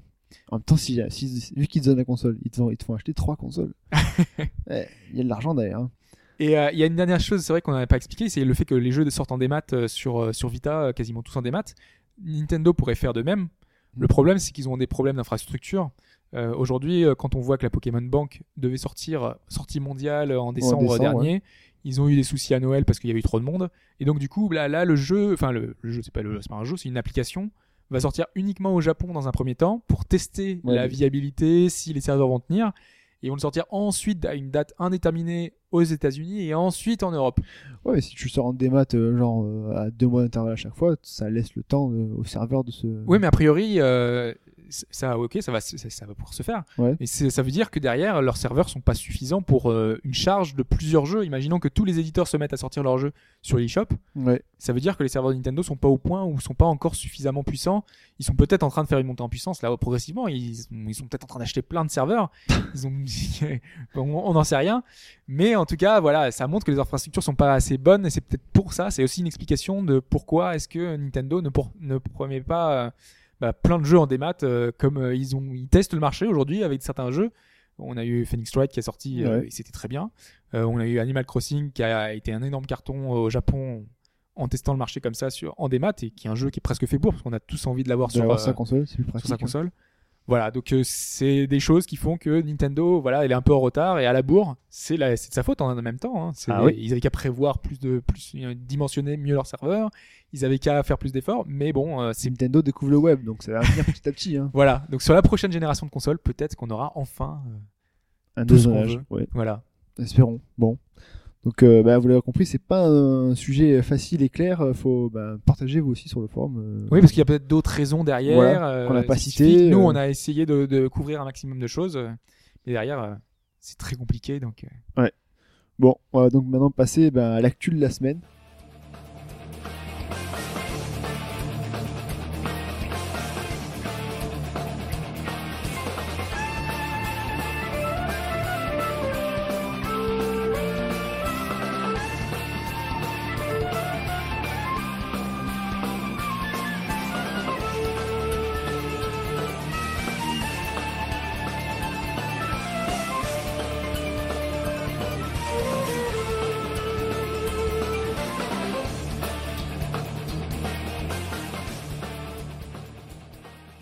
Donc reconnu les, les consonances Made in Falcom de cette musique qui vient de, de passer parce que bah oui, il y a eu un event euh, Falcom à propos de du euh, d'un nouveau IS annoncé. Donc on est en- Alors non, c'est pas un nouveau IS annoncé. Non, Ah. ce n'est pas un is, c'est pas. Je me suis fait avoir. de qui c'est qui. hein. Alors, enfin, euh, il y a eu en fait euh, dans cet event normalement, il y avait euh, deux mois en arrière, en décembre, était annoncé un gros titre Sur pour plus PS4. tard euh, sur. Je, je sais pas s'ils avaient annoncé la plateforme ou pas. Il y avait, il y avait un Il artwork semble, en fait. Il me semble que c'est sur Ils disaient que c'était un PS4. de leurs gros projets à venir. Et on avait simplement un artwork. Et euh, normalement, il y avait eu des rumeurs comme quoi ça devait être annoncé euh, lors de cet event. D'accord. Et l'artwork, on aurait dit Adol de dos, euh, avec au fond une espèce de, de tour. Donc, franchement, ça y faisait énormément penser. Et vu que tout avait été monté en épingle, on se disait, voilà, ça va être annoncé là. Sauf que lors de cet event, on a eu euh, Sen no Kiseki 2, en fait, ouais. qui a été confirmé, mais ça, c'était plus ou moins officiel déjà. Et euh, en fait, on a eu des artworks de ce prochain projet de Falcom, mais c'est tout en fait. Ils ont, il y a eu un espèce de concert, il y a eu plein d'infos sur les, les- les choses de Falcom, mais il n'y a pas eu le nouveau IS, le nouveau IS 8 ou, euh, ou un IS Ou un remake, remake, euh, encore. encore une fois, Voilà, ouais. un spin-off encore. C'est ça, donc on sait pas trop encore ce que ça, ce que ça va être. Ce n'est peut-être peut- pas du tout un IS, hein, mais Ouais. L'image, euh, l'artwork, il Oh, faisait l'image, vraiment. il fait fortement penser Ouais. quand même. Le premier artwork, j'ai pas vu les nouveaux, j'irai voir ça, mais le premier, ouais. C'est, on voit la silhouette Ou d'Adol. alors Enfin, un, moi, jeu, je vois un ça. jeu de combat avec plusieurs personnages. un Smash. euh, Un Smash chez Is quoi. Ouais. On, verra, donc c'est de toute façon, on va avoir des informations sur le, dans le courant de. Des bah, mois- des en fait, viennent, du non coup, euh, a priori, ça sera annoncé un peu plus tard. Ou alors, puisque là, l'event dure sur. Enfin, le site annonçait une espèce de période jusqu'au 27. Donc Ouais. peut-être que demain ou après-demain, on aura le- l'info. Le jeu un- dévoilé un euh, sur le marathon, site là. teasing. un marathon là. ça s'appelle la. J'ai oublié le nom de Persona à peu près. Persona Non. Ah oui. avec le fameux euh, live tous les tweet. quarts d'heure. Ouais. Euh, ensuite, il y a des promos sur le PSN pour une euh, Final Fantasy. Tous les ans, on y viendra. Donc Ouais. voilà, ça revient encore une fois. Donc, si vous les ratez, vous pouvez y retourner. Mais craquer pour lequel, du coup, bah, ça c'est à vous de choisir. hein. Ouais, parce Ils sont que tous un peu, dessus euh, C'est un peu la valse euh, du. Alors, il y a le quoi, 1, c'est- 2, 4, 5, 6, 7, 8, 9, 13, 2, euh, 14, 14 de Tactics, euh, Dissidia, euh, Duodécime, et euh, le 12. Euh, Ça n'a pas oublié un? J'en ai pas oublié, je crois. 1, 2, 4. Euh, bah, Il y en a quelques-uns qui pas, qui sont pas soldés, qui bah, sont pas dans le le. 10, D'accord, ok. le 10 arrive bientôt en, Ouais, en en HD, boîte, donc en autant- remasters. Autant le garder. Hein. D'accord. Et ouais, Et- bah, du et coup, les euh, tarifs Bah, les tarifs euh, En général, pour c'est les moins 50% sur ces principaux, c'est D'accord. c'est 5 euros pour les classiques en Voilà. moyenne, sauf le 4 puisqu'il est plus récent. C'est Bah, le complète 4 en fait c'est voilà parce que les autres sont des versions entre guillemets euh, brutes, c'est c'est vraiment les jeux d'origine et le 4 c'était un remake qui était sorti sur PSP qui était superbe, Ouais. qui est plutôt sympa et qui est un de ceux qu'on peut vous conseiller euh, si vous l'avez pas fait. Le- le- la version est vraiment bien retravaillée, on n'est pas dans le style de FF6 avec un Je lissage. vois pas de quoi tu veux euh, parler. est- euh, FF6, hein, on parle de la version Android et iOS qui est sortie récemment. Ouais. Euh, là, on est vraiment dans quelque chose de, de- un peu plus respectueux de l'original et donc, qui vaut le coup, euh, qui est une vraie version euh, Ah, le, sympa. le seul bémol, c'est que effectivement, il manque le 3. Le 3 n'est pas sorti sur, euh, sur plateforme Sony apparemment. Donc, Bah, je crois que c'est le remake a été euh, uniquement euh, sur, sur DS, sur DS et du coup, sur bah, euh, téléphone maintenant. ouais. Ah oui, c'est ouais. sur téléphone. Oh. C'est un peu dommage, du coup, bah, Du coup, ouais, c'est vous avez accès à toute la C'est saga. peut-être sur mais la- pas- les pas Xperia. Du coup, c'est sur une plateforme Sony. Eh oui, Ah, c'est Eh pas bête. Vu comme ça. vu comme ça. Mais Donc, donc, voilà, euh, le, le 4 est une bonne édition. Je Ouais. pense que vous pouvez. En euh, français, celui-là est en français. Ouais. euh, Puis un très le bon 6 jeu est aussi en français, je crois. Qui est, sans, qui est mais, voilà, euh, parmi euh, les préférés des. Ah ouais, parmi les, parmi les meilleurs. Mais le 4 est déjà était un très très bon jeu aussi. hein. Donc euh, c'est Ouais. vrai que s'il était refait par rapport à l'épisode de- c'était quoi, sur PSP, c'est ça que t'as dit? Ouais, c'est la version ça. PSP. Ouais, ouais, bah donc ouais. c'est la version PS. Prenez, prenez ces deux-là. Allez, prenez le 9 aussi, va. Parce que le 9 est pas mal aussi. Tant qu'à moi, faire. quand même, le 8. Non. Ah, je sais, je sais, je sais. Mais moi, c'est le premier que j'ai fait. Il y a, des, peut-être il y a un- des huées dans la salle. Ouais, Mais j'entendais C'est pas le premier que j'ai fait, donc je pense qu'il y, a- il y a ce côté Oui. affectif en fait. C'est possible. et chacun de toute façon a un peu d'affinité pour le premier qu'il a fait. C'est ça. J'aime bien les épées pistolets. Ah, ça, je trouvais ça stylé. mais- Ok, on a parlé donc aussi euh, bah, un peu euh, localisation, hein, on est encore dedans, avec euh, Kametashi no Yuru qui a été localisé en anglais après euh, un petit temps, hein, 20 ans, c'est ça? Alors, je vais vous ramener au deuxième podcast qu'on a fait. D'accord, il y a 20 ans déjà ça Oh la vache. Alors, euh, si vous voulez réécouter, en fait, euh, j'ai parlé pendant à peu près 10 minutes de ce jeu-là, qui est un Ouais. sous-novel. Euh, c'était un des premiers oui. titres de Shunsoft. euh, c'est vraiment, était, c'est vraiment un jeu, plus qu'un qu'un livre interactif, si je puis dire. C'est dans l'esprit de, de Virtus Last Reward, D'accord, mais avec moins d'énigmes. C'est vraiment que de la lecture et avec des choix. d'accord. Donc on est beaucoup plus euh, dans l'esprit euh, de... Livre dont vous êtes le héros. Voilà, un peu, ouais. Puisqu'il y a 30 fins différentes, hein, donc euh, en même temps... Ah ouais, D'accord, quand même, hein. Parce que le jeu peut se terminer très très vite. En 10 minutes, vous pouvez avoir terminé la partie, comme tout à l'heure on en a parlé. Westerado. avec Westerado. Ouais. Euh, mais aussi, vous pouvez avoir des choix un peu plus tordus. Il y a des fins assez euh, un peu what the fuck. Il y a, il y a plein de plein de choses qui font que le jeu est très particulier. Je pense, parce que là, donc là, moi, je l'ai à peine téléchargé, je l'ai à peine lancé parce que j'ai vu qu'il est arrivé. J'ai tout de suite. euh, ça faisait, moi, franchement, ça faisait des années que je l'attendais. Euh, c'est un des visual novels les plus connus au Japon. Euh, plus d'un million d'exemplaires ont été vendus pour un visual novel, c'est assez énorme C'est pas mal, ouais. euh, qui a été remaké des tas de fois, qui a eu des suites. Euh, donc c'est un titre qui, qui, qui était marquant pour les Japonais, qui est régulièrement dans les jeux cité euh, les favoris euh, de, dans les tops de tous les jeux euh, qui, qui sont sortis au, au Japon et qui les favoris pour les Japonais. ouais. Donc du coup, ben voilà, c'est un titre qui intri- qui intriguait. Et vu qu'il était disponible qu'en japonais jusqu'à aujourd'hui, vous imaginez, depuis 20 ans, il est sorti il y a 20 ans, il était que en japonais. Donc là, pour la première fois, donc euh, Spike Chunsoft a sorti une version sur quoi iOS, iOS, d'accord. donc sur iPad et iPhone.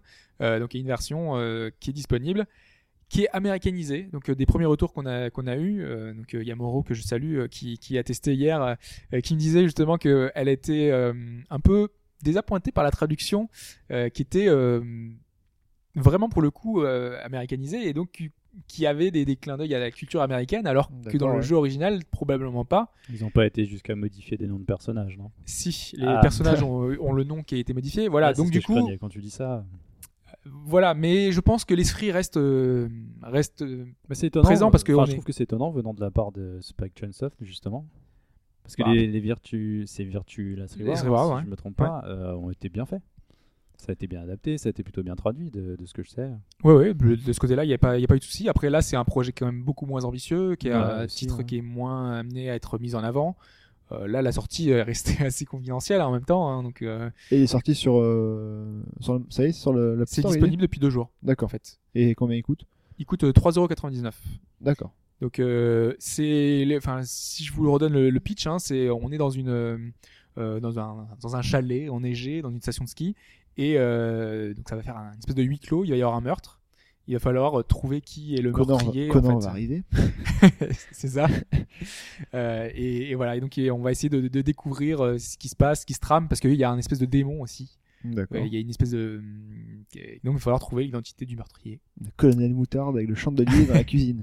Et donc voilà, et donc euh, il y a une version Android qui devrait arriver bientôt. Alors le bientôt, ça y est juste bientôt. Euh, bientôt, ça veut dire Un plein de jour, choses. quoi. Toujours. Android, c'est toujours bientôt. Peut-être dans, peut dans 20 ans aussi, tant qu'à faire. euh, hein. Combien de jours, combien de mois, combien d'années. Donc je pense que je vous en reparlerai vraiment euh, la semaine prochaine parce que je l'aurai vraiment fait et, euh, vu que l'actualité n'est pas forcément chargée et que c'est un jeu que j'attends énormément. J'espère qu'il ne décevra pas. D'accord, bon, bah, on va- on va suivre ça de très près, hein, parce qu'après 20 ans d'attente, il y a un tel que. C'est vrai qu'on n'a pas donné le nom en fait. Parce que c'est, euh, t'as Oui. dit euh, Kamateshi no Yo, mais en anglais, parce que c'est la version anglaise, c'est euh, Banshee's Last Cry. Ah oui, du coup, il faut chercher ça sur l'App Store. Exactement. Ah, d'accord. Banshees, ok. Donc, euh, bah, on a sûrement la semaine prochaine ou dans deux semaines pour voir une, Exactement. la, la, la vie compte finale rendu. sur, après 20 ans d'attente. Euh, Il y a eu le lancement de la bêta de Steam in Home, donc euh, streaming.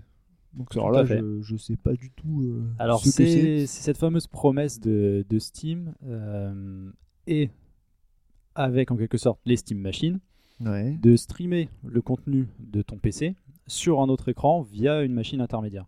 D'accord. Donc aujourd'hui, euh, euh, on savait qu'il y avait des Steambox, donc c'était des- la machine que tu vas mettre sur ta télé qui pouvait streamer le contenu de ton PC que tu avais dans, ton dans ta chambre ou dans ton, Mhm. dans, un, dans ton salon. Ouais. Et ben là, aujourd'hui, avec la bêta qui est actuellement en cours, tu peux streamer le contenu ben, en fait, euh, de ton gros PC vers un petit PC. Vers, vers un autre PC sur lequel tu seras connecté avec ton même compte Steam. Voilà. D'accord. Ce qui peut avoir l'intérêt parce que là, par exemple, tout à l'heure, on a testé un jeu sur un mini PC euh, qui Ouais. n'est pas du tout puissant et qui fait ramer tous les jeux à- qui existent. Tu pourras tester The Witcher 2 dessus. par Et ben, tu pourras jouer à The Witcher 2 avec. Même ça. si, a priori, ça lag un peu. Pour l'instant, ouais, on voit, on que c'est une bêta. Euh, moi, j'ai fait quelques tests rapides. euh, C'était du Wi-Fi local, donc euh, avec un câble Ethernet, ce sera probablement meilleur. Ouais. Et ça dépend aussi, euh, c'est assez étonnant, euh, des jeux en question. Par exemple, j'ai lancé, euh, j'ai essayé Skyrim, qui peut être particulièrement gourmand, hein. gourmand. Gourmand, ouais. Euh, bon, bizarrement, je sais pas pourquoi, j'ai pas eu accès au contrôle, donc euh, je pouvais pas contrôler avec le second PC, mais j'ai dû bidouiller un truc qu'il fallait pas. Mais c'était assez fluide, c'était relativement fluide pour ce que c'était et assez impressionnant. À côté de ça, j'ai essayé Hotline Miami, Euh, ça ramait quoi. Vous Ouais. voyez un peu la différence. C'est euh, logique. Donc si, c'est logique. oui. si vous êtes dans la bêta, n'hésitez pas à tester ce que vous avez, mais sinon il y a des listes qui sont en train de se faire dans la communauté Des jeux qui et marchent qui bien. et un qui, peu. euh, Voilà, le but c'est de, justement de faire des retours euh, directement à, Valve. Mais c'est assez prometteur. Je suis assez surpris de la fonctionnalité qui, qui se met en place d'elle-même. Il suffit de connecter son, son compte sur l'autre machine. Il y, a quasi, quasiment rien à faire, c'est reconnu instantanément. Et à la place de l'icône jouer que vous avez sur Steam, il y a marqué streamer. Vous cliquez et boum, c'est parti. Quoi. Le truc qui peut Su- être, euh, Support manette et support PC, il y a, enfin un clavier, il y a Ouais, tout, si ça marche avec Du coup, euh, si c'est une question, si tu streams sur ton petit PC, est-ce que tu peux faire autre chose sur ton gros PC Euh, non, parce que. Alors, c'est une bonne question, parce que logiquement, euh, non, en fait, ça va prendre le contenu. Si tu lances Skyrim sur ton PC principal, Ouais. il y aura Skyrim sur ton PC principal, en fait. D'accord. Par contre, ce qui est intéressant et ce que j'ai vu sans, sans le faire exprès, c'est que euh, j'ai pas l'impression qu'il stream que le jeu en lui-même. Ouais. Car euh, des fois sur Steam, par exemple, vous lancez un jeu et Windows se met par-dessus pour vous dire attention, il y a une mise à jour. Tu fais la mise à jour, donc à ce moment-là, tu es toujours sur le bureau. Et le streaming affichait mon bureau aussi. Alors est-ce qu'il n'y a pas. C'est une espèce d'airplay en fait. Voilà, il y a, comme sur il le, y a sûrement télé, quelque quoi. chose comme ça. Alors euh, est-ce que une fois toujours dans le stream, il considère que c'est le jeu ou que c'est votre bureau Il y a peut-être une astuce avec ça. Mais dans l'idée, non, tu ne peux pas utiliser ton PC pour faire autre chose, je pense. D'accord. Pour l'instant, peut-être qu'après. Ouais, ce serait un peu plus pratique Est-ce qu'il y pouvoir aurait- faire les deux, est-ce quoi. qu'après il y aurait une fonction multitâche du streaming Euh, Je sais pas. En tout cas, ce qui est intéressant aussi, c'est peut-être de pouvoir l'utiliser euh, comme on, on le pensait avec la PS4 et, euh, et, euh, et la PS Vita, euh, de pouvoir jouer euh, à notre PS4 en déplacement. Là, on peut imaginer la même chose finalement, parce que si on accède à son compte depuis l'étranger, notre PC est encore en route chez nous. Peut-être qu'on peut jouer à des jeux super puissants du coup à, à l'extérieur si on a une bonne connexion.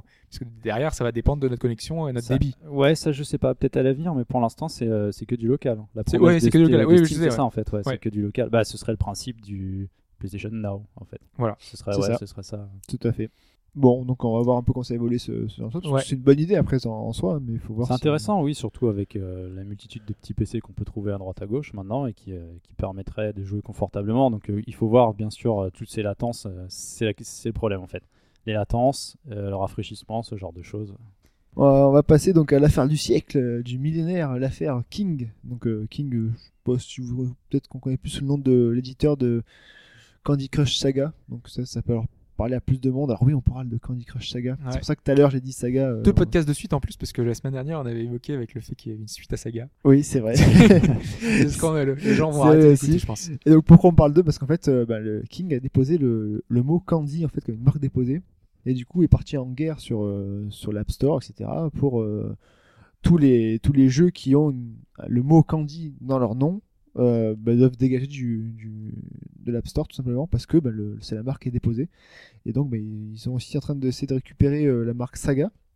C'est pour ça d'où la petite blague euh, en début de podcast par rapport à ce que j'ai- quand j'ai dit Saga.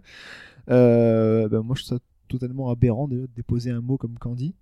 Même si peut-être dans le fond marketing ça peut se comprendre, mais c'est Candy quoi, c'est comme si tu le mot bonbon quoi. Enfin c'est C'est surtout ça qui est problématique, parce que dans le fond, c'est entre guillemets logique de faire ça, puisque à partir du moment où tu as un jeu qui rencontre un succès, si toi demain euh, tu fais euh, euh, Super Punch Battle, ouais que euh, ton jeu a du succès, Ouais. et ben à ce moment-là, d'autres gens peuvent reprendre exactement le même principe, faire une espèce de copie carbone, ouais en l'appelant, je ne sais pas, Ultra Punch Fighter. Il y aura Punch dedans. Et Ouais. Punch, c'est. un- Enfin voilà, bon, j'aurais pris un mauvais exemple parce que Punch, c'est un peu l'exemple à la con.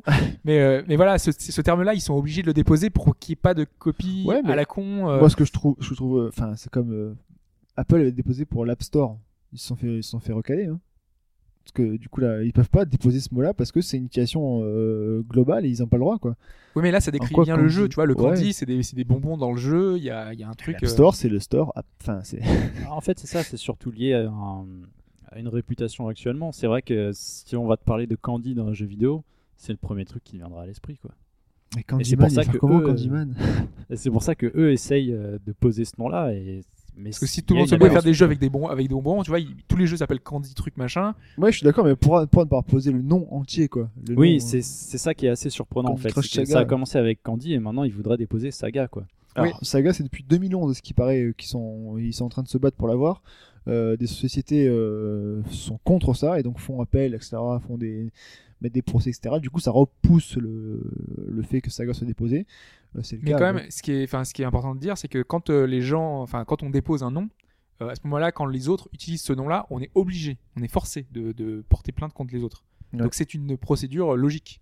Ouais, mais ce- Saga, ce- il y en a ce des- truc-là. Saga, il y en a plein qui utilisent Saga, quoi. Oui, oui, Donc, complètement. euh, On en a même dit la semaine dernière. Avec, euh, Saga, la, série Saga de. Voilà, euh, faut arrêter, c'est, c'est, c'est, c'est ridicule, quoi. Moi, j'ai déposé slip comme mot et plus personne ne peut utiliser slip. C'est- tu peux. voilà, c'est pareil. je hein. pense que ça passera pas. hein, parce Non. que t'as rien à vendre. Qu'est-ce que tu te mets à faire des. Je travaille C'est sur vrai. des slips bizarres, mais t'inquiète pas. J'ai deux facettes. Et du coup, bah, il y a eu des plaintes donc, euh, par The Banner Saga, par exemple. Voilà, qui est un titre dont on n'a pas encore parlé, mais que peut-être qu'on l'évoquera un jour, qui est euh, donc un jeu sorti il y a quelques semaines, un RPG sur, euh, sur PC, Mac et Linux, qui est, qui est très sympa, un jeu indé qui était financé par Kickstarter. Et eux, ils ont bah, des problèmes, puisque donc euh, King euh, leur, Ouais, ça voilà, leur cherche les dénoises, parce que justement, ils ont utilisé le mot saga dans le titre. Mais n'a aucun rapport, The Banner Saga. En plus, on sent que c'est pas fait exprès. quoi. Il y a- vraiment ça, aucun rapport. C'est un RPG. c'est- voilà. un truc tactique, euh, c'est une approche tactique. Voilà, c'est- un peu le, pro- le fond du problème, c'est que du coup tout le monde peut être menacé par ça, et surtout les plus petits, parce que c'est eux qui sont plus en danger. Ouais. euh, quand derrière t'as pas Mais les bon, moyens de te défendre. Parce a- je pense que King, ils sont quand même plus gros que pas mal de gens dans le monde maintenant. Oui. Donc euh, il y a beaucoup de petits pour eux. C'est ça qui est difficile pour, euh, pour toutes les autres sociétés. Mais enfin, je trouve. Attaquer euh, pour, euh, pour Saga. genre, vous avez fait esprit de prendre Saga parce que nous on a vendu des jeux. La, la démarche est totalement. euh, je trouve Mais elle peut se comprendre. Elle peut se Ouais, comprendre. elle peut se mais- comprendre en essayant de se protéger. Mais enfin, moi je la comprendrais plus si c'était sur un nom complet en fait. Mm. Si c'était sur Candy Crush à la limite. Parce que bon, saga, comme tu le dis, il y a plein de jeux. Saga, c'est une saga quoi. La Mm. saga truc, machin saga, c'est logique. Tu mettrais à ce moment-là Candy Crush, tu pourrais comprendre. Ouais, mais que- le truc c'est que tous les jeux là qui sont en train de sortir de King, ils s'appellent tous Saga quelque chose. Ouais. Ils s'appellent machin Saga. euh, Là c'est Farm, je sais pas quoi Saga. Euh, donc pour eux c'est un peu le nom, D'accord, ils essayent le nom de- commun qui Il revient a dans des tous gens les trucs quoi. Et il y a personne qui a déposé ville, avec Farmville, Cityville, euh, machinville. Ben, je pense que si, si. C'est vrai je que si que va ça par avait- là, Zynga oui, avait dû ils, faire auraient, ça. hein. ils auraient pu aussi. Mais... Non mais je pense vraiment que Zynga a dû Ah, le faire. ont déposé- ah, ils vont le faire, mais non. Mais, Non, a dû le faire. Ah, ils ont dû le faire. Ouais, Oui. ok. D'accord. ok. Parce que de toute façon, eux, euh, ils étaient en procès avec d'autres sociétés justement parce qu'ils avaient piqué des idées à gauche à droite. Euh, Ouais, un peu de partout, ouais. en effet, ils ont rien inventé. ouais. Ah ouais, non, ça c'est sûr. Bon, tu me diras Candy Crush non plus, hein, mais bon. Et donc du coup, il y a des, il y a quand même des, des indés qui trouvaient ça aberrant et qui ont voulu jouer un peu le jeu et jouer un, un peu le- dans l'esprit, euh, euh, faire une game jam. Donc les game jam, on l'a expliqué euh, maintes fois, c'est des, donc des, des, euh, développeurs qui se regroupent pour euh, autour d'un thème commun euh, faire des mini-jeux en 24 et 40 entre 24 Ouais, et 48 c'est ça. heures euh, sur euh, sur un projet. Donc ils font un petit jeu euh, dans ce laps de temps sur un thème. Et là, le thème, bah voilà, c'était humoristique. C'était Les bonbons. Des bonbons. les, voilà, les bonbons Candy. Euh, donc du coup, ils ont fait plein de jeux Candy quelque chose, Ouais. juste pour le délire. Et ça se trouve, il y aura plein de concepts super intéressants. Il y aura plein de Candy quelque chose. encore en cours, hein, c'est jusqu'au 3 février, il me semble. C'est fort possible. Donc ouais. si vous avez un jeu avec des bonbons, n'hésitez pas. hein. Allez-y, hein, des Skittles et compagnie. Lancez-le. hein. Voilà. En plus, c'était dans les locaux de Double Fine qui ont qui ont bien voulu prêter euh, bah voilà, le- leurs locaux pour euh, les développeurs qui voulaient euh, un peu bosser dessus. euh. Donc, euh, donc euh, l'initiative était marrante et amusante. C'est pour ça qu'on en parle parce que dans le fond, euh, voilà, c'est pas super intéressant, Non, mais le truc bon. c'est que ça peut poser problème pour pas mal d'indés qui aujourd'hui font pratiquement le, plus gros de l'actualité. Euh, là, on voit déjà dans ce podcast, on a beaucoup parlé d'indés. Euh, et cette année, il y en a beaucoup d'autres Qui qui, vont arriver aussi. Et donc, s'ils ont des soucis de ce genre-là, parce que les plus gros euh, euh, bah, veulent bloquer le nom ou il va falloir mettre voilà, des bâtons dans les roues. bâtons dans les roues, bah, ça marchera pas. Quoi. que si tu fais un jeu sur les bonbons et qu'il n'y a pas écrit Candy dedans, c'est un peu difficile de faire passer le concept. Quoi. Ouais, c'est d'autant plus étonnant que euh, King aurait aussi euh, repris des concepts de jeu Ouais, en les retirant vite fait sans que ça se voit parce que ça leur a été euh, mentionné. Mais bon, c'est ça. Ouais, c'est bon, vois, aux personnes les ennuis et que le font, bah, Voilà. Parce que eux, ils sont plus, enfin, les plus petits, eux, n'attaquent pas les plus gros. Bah et- non, t'as pas de chance de. Ouais, c'est dommage. Si on voit disparaître des indés à cause de ça, ça n'a pas de sens. Quoi. On verra bien sur le long terme, mais bon, pour, pour l'instant, Saga est toujours pas déposé. hein, C'est toujours euh, un Voilà. sujet. à- C'est en cours. Voilà, c'est en cours. On verra bien quand ça... l'argent va peut-être parler, hein, on va voir.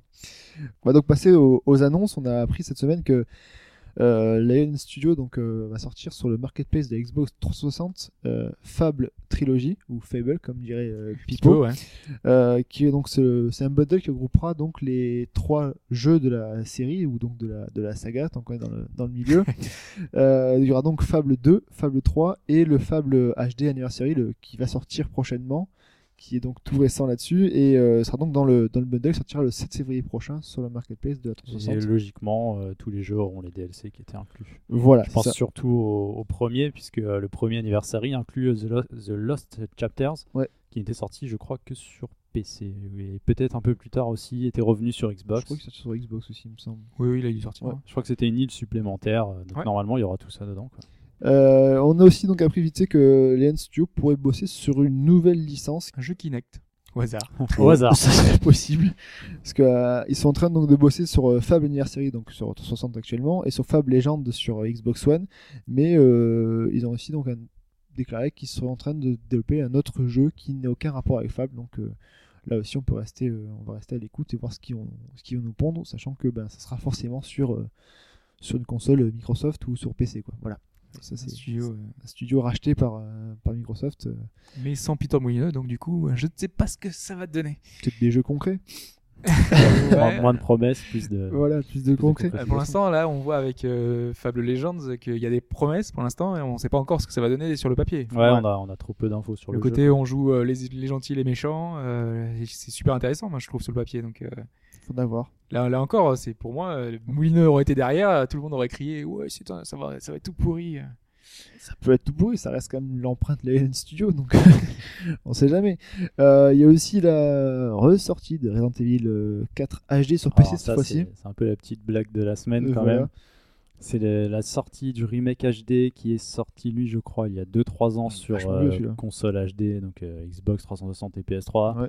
Qui ressort sur PC, alors que bon, d'ici là, les modeurs sont déjà passés en fait. Exactement. Et le- Donc ça ressort sur Steam et en boîte euh, à 20, ouais, 20, 20 euros quoi. il est pas super. Des bonus en de précommande, non, c'est pas non plus incroyable. Non, le problème c'est que les, les textures HD qui sont qu'ils ont refait, parce qu'en fait c'est vraiment des nouvelles textures. Elles sont plus lisses mais paraissent moins détaillées. Voilà. Et c'est assez Ça se, voit sur, dingue, ça quoi. se voit sur le bois par exemple. Voilà, Surtout, et le bois, je trouve c'est mieux la, la SD que la HD quoi. Ouais, et du coup ça donne en plus euh, c'est c'est plus coloré et donc du coup c'est on n'a plus euh, l'esprit euh, d'origine quoi. C'est du coup, on n'a plus la même Il y a un ambiance. drôle d'effet, donc si vous l'avez jamais fait, éventuellement, allez-y, mais sinon, bon, Resident Evil 4 est connu, quoi. Ouais. c'est Acheter la- une GameCube. Ouais, voilà. Pourquoi pas. hein. Il y, a, il y a quelques bonus de préco, vous aurez, euh, je crois que c'est un artbook digital de 80 feuillets. Digital, ouais. Vu que c'est digital. bon, PDF, bah, ouais. Il y avait la version Wii qui était vachement bien, qu'on pouvait, on Ouais, pouvait le- jouer avec le- la, la Wiimote. La manière de jouer, là. Ouais, Ouais. ouais. ouais. Ouais, sur Wii, il est bien aussi. hein. Si, si, non, il y a- il y a- c'est- euh, moi je sais qu'il y a des personnes qui sont très très fans de cette version. Mais il y a eu plusieurs versions, bah PS2 aussi. Ouais, mais avec Oui, la Wiimote, la- le, tu peux viser euh, Ah ouais. l'écran. Ouais. C'était super précis, pareil. Bon, ouais, en tout cas, voilà, il sort sur PC pour ceux qui ne l'ont pas encore fait. Euh, on va parler de Kingdom Come Deliverance sur Kickstarter. Donc euh, là, je tombe vers Mike. Donc, Ouais. euh, Euh, Hobbs, est-ce que tu as entendu parler de ce jeu? Ouais, ouais, j'en ai entendu parler parce que ça faisait quelques temps en fait. des- ils avaient Il a- teasé un peu le Il jeu. a été teasé il y a deux mois, je crois, Je avant pensais pas Noël. que ce serait sur Kickstarter en fait. Et ben à la base, non, justement. Et c'est aussi pourquoi j'en parle. C'est que déjà, parce que le titre, euh, enfin, moi, me botte bien. C'est un RPG euh, médiéval, médiéval. C'est-à-dire que dans leur, non, mais dans leur communication, ils mettent bien Médiéval. donjon, mais pas de dragon. Ouais, voilà, c'est c'est c'est vrai. vraiment c'est c'est leur but du truc. C'est dans la quelque chose. lignée de chevalerie et de, de titres un C'est peu un peu ça en fait. Voilà, c'est la promesse du titre. C'est un, ce sera un monde ouvert dans l'esprit Skyrim, ouais. euh, Sans vu- dragon. vu première personne, Oui, sans, sans dragon. c'est pas, important. donc pas de bug de sauvegarde avec les dragons. Voilà, ou qui marche à reculons, hein. Euh, qui vole à reculons. vole à Ah. Et euh, donc ça, ce serait les batailles euh, par, avec des armées, des assauts de châteaux, des batailles à cheval, donc euh, beaucoup de promesses. Et c'est surtout ce que j'ai trouvé intéressant, c'est euh, c'est la question du financement, parce que ce jeu-là, on n'aurait pas cru qu'il puisse arriver sur Kickstarter. Il est sur Kickstarter. Pourquoi? Parce que euh, ils ont besoin de convaincre euh, leurs investisseurs privés que le jeu peut trouver un public. Ils sont parce que ce qui s'est passé en fait, ça fait déjà 18 mois qu'ils bossent dessus. Faut dire que c'est un studio euh, polonais, je crois. C'est un, stu- euh, un studio de l'Est. Ouais, plus c'est si République tchèque. République tchèque. ouais. euh, du nom de War Horse, je crois.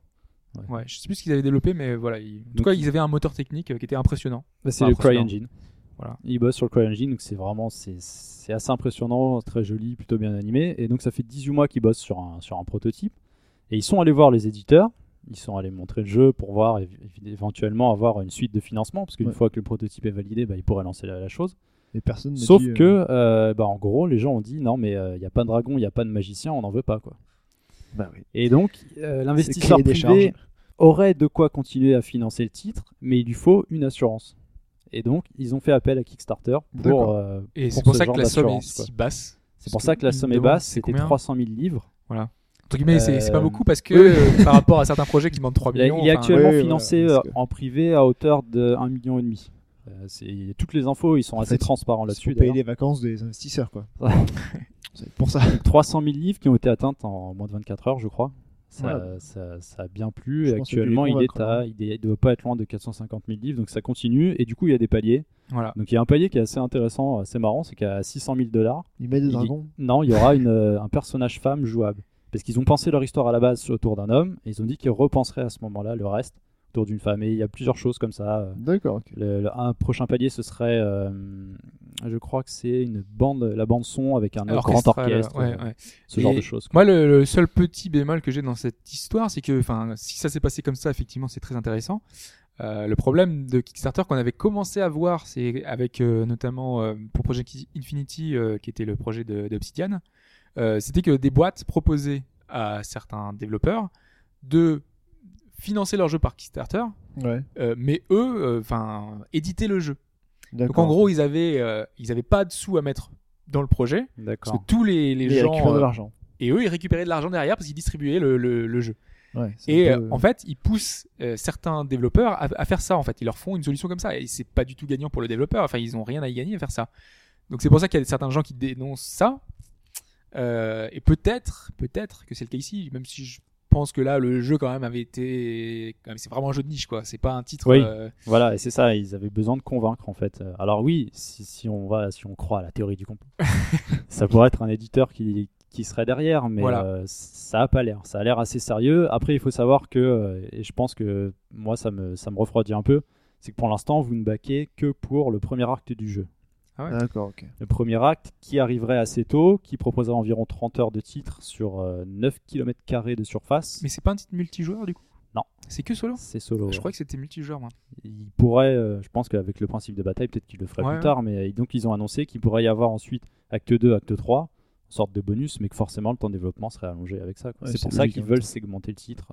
Ouais. Voilà, juste euh, celui-là pour euh, le côté euh, un peu unique du jeu, parce que ça n'existe pas, Ouais. Et euh, ce côté euh, financement assez particulier qu'on n'a pas, qu'on n'a pas vu. Quoi. D'accord. Alors est-ce qu'à l'avenir, euh, d'autres tenteront l'expérience? Bah, si ça réussit, pourquoi pas, on verra. Donc ensuite, euh, on va rentrer sur 3DS avec euh, l'annonce de Moon Chronicles par Renegade Kid qui ont fait bah, Mutant Muds, entre autres, ou Dementium.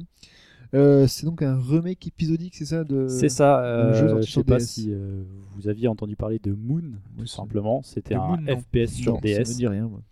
Et euh, bah là, en gros, c'est le premier FPS sur Nintendo 3DS. hein. Bizarrement, on n'en a pas eu. Ouais, c'est vrai. Et donc, en fait, ils font un remake euh, de leur propre titre sorti en 2009 sur DS et euh, de façon épisodique sur eShop. Donc, il y aura quatre chapitres. Le premier un peu plein pot et deux autres en bonus, si vous les voulez. Quoi. Donc, euh, Ouais. 3D Le premier- stéréoscopique, il y a bien 4 sûr. épisodes, premier plein pot et 2 en bonus. Ah, non, en gros, c'est que le premier sera plus cher. Ouais, ouais, ouais, c'est Euh, c'est 9 dollars environ et le reste à 2 dollars pour les suites de chapitres. Est-ce qu'il faudra avoir acheté le premier pour pouvoir jouer au suivant?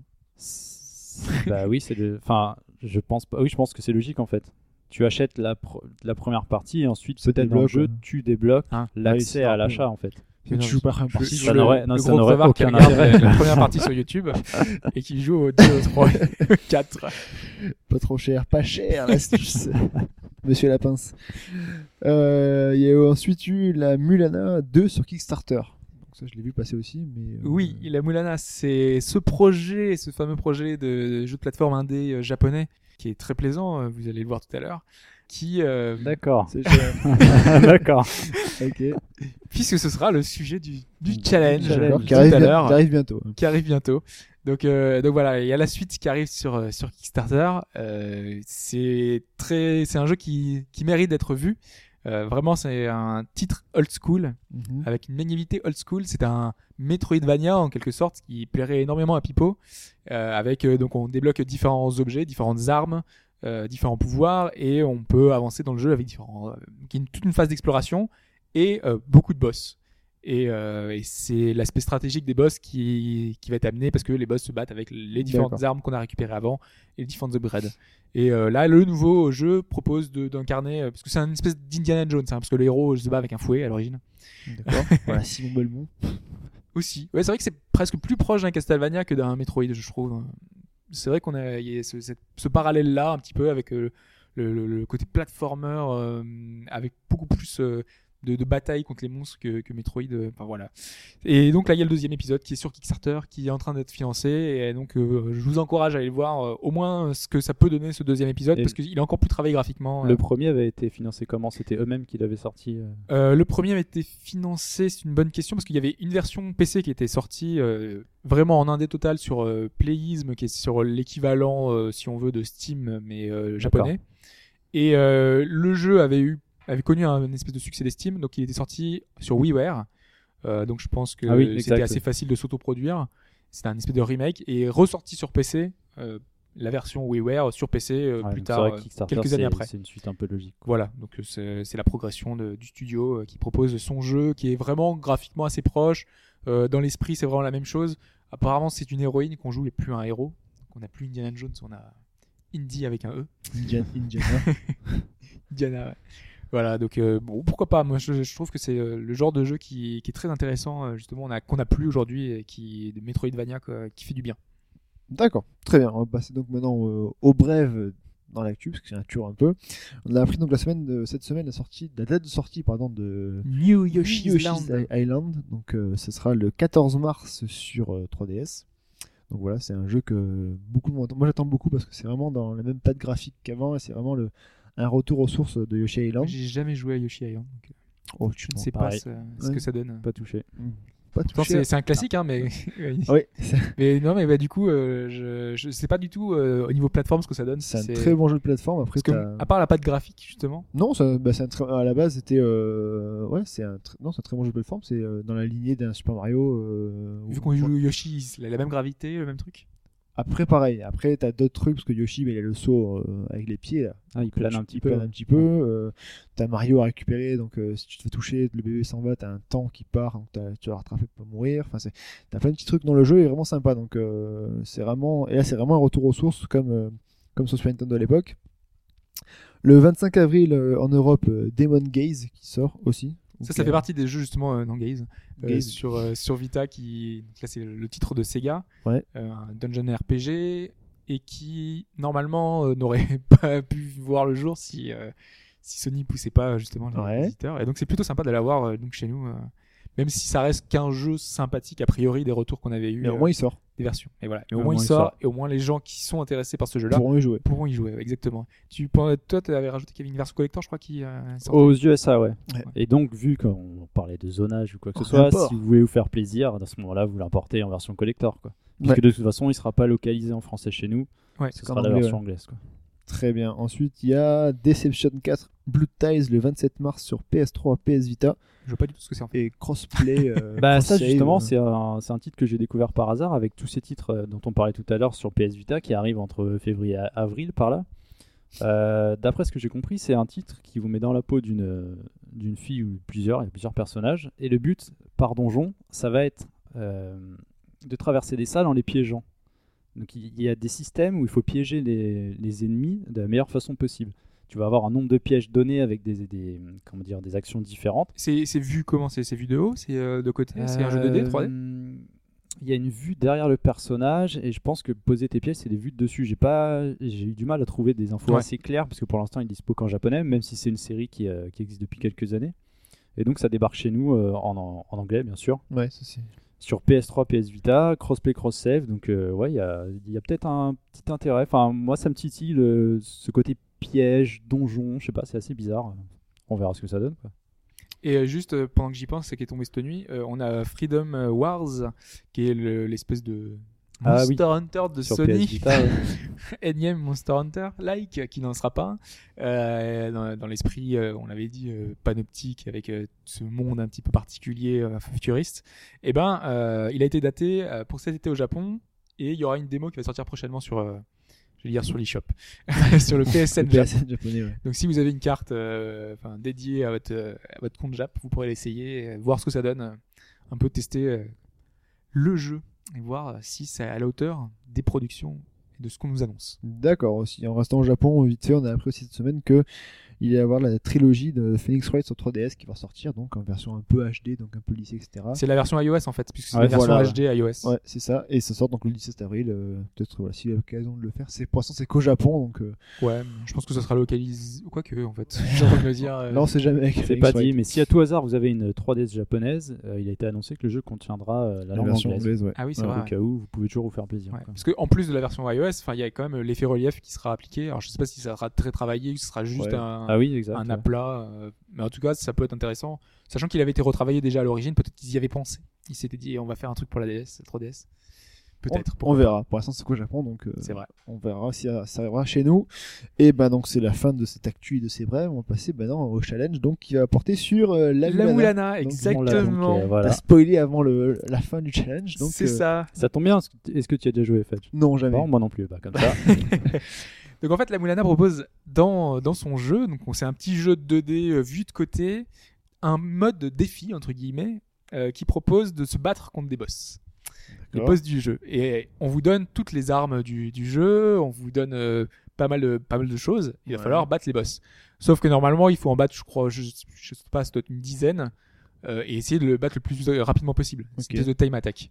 Donc vous, je vais vous donner un boss à battre. Ouais, tue le plus vite possible.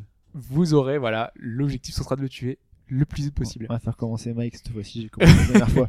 Ok, pas de souci. Sachant que je pense qu'il ne faudra pas que l'un de vous regarde l'autre Voilà, c'est ça. pour ne pas apprendre. Ouais. de- Comme elle fait chier la dernière fois, Voilà, on euh. par cœur. Hein. Voilà. Hein Sinon, c'est un peu trop facile. Donc, on est sur l'écran de titre et on va se mettre en fait dans le mode time attack. Euh, alors, donc là, on a différents objectifs.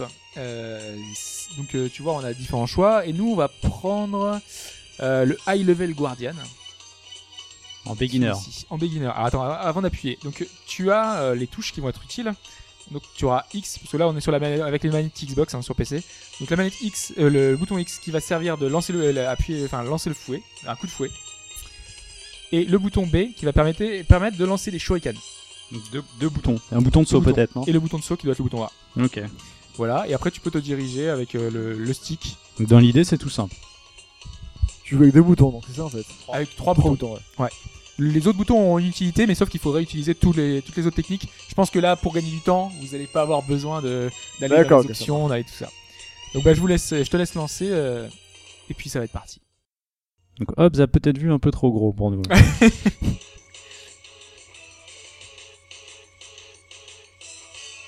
Donc là, il est face, il y a, il y a plein de plateformes, et il y a une espèce de, comment on peut appeler ça, d'oiseau. ouais, c'est assez spécial. En... Un oiseau qui fait apparaître sur les plateformes des petites ombres, euh, un peu de partout. Et donc là, le but, ce sera de, bah, de- de le fracasser. Les petites ombres, elles vont être là juste pour le gêner, parce qu'en fait, il a fait apparaître des ombres genre toutes les 10-20 secondes. Hmm, D'accord, je commence à comprendre. Donc pour l'instant, il s'en sort pas trop mal. Je pense qu'il l'a bientôt battu. Il reste quelques coups à lui donner, ça fait déjà 45 secondes.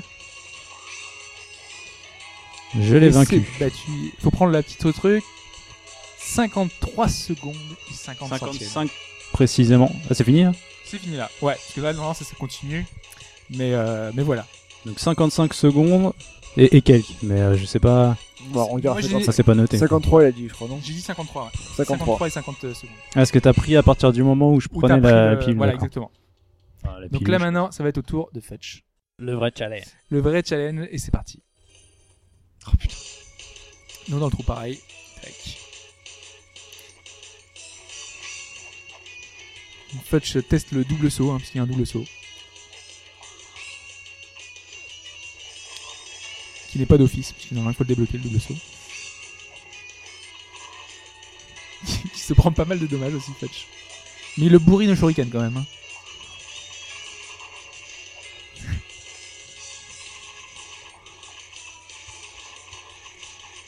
Je pense qu'il est bientôt mort. Pas Fudge, hein, le, le- le monstre.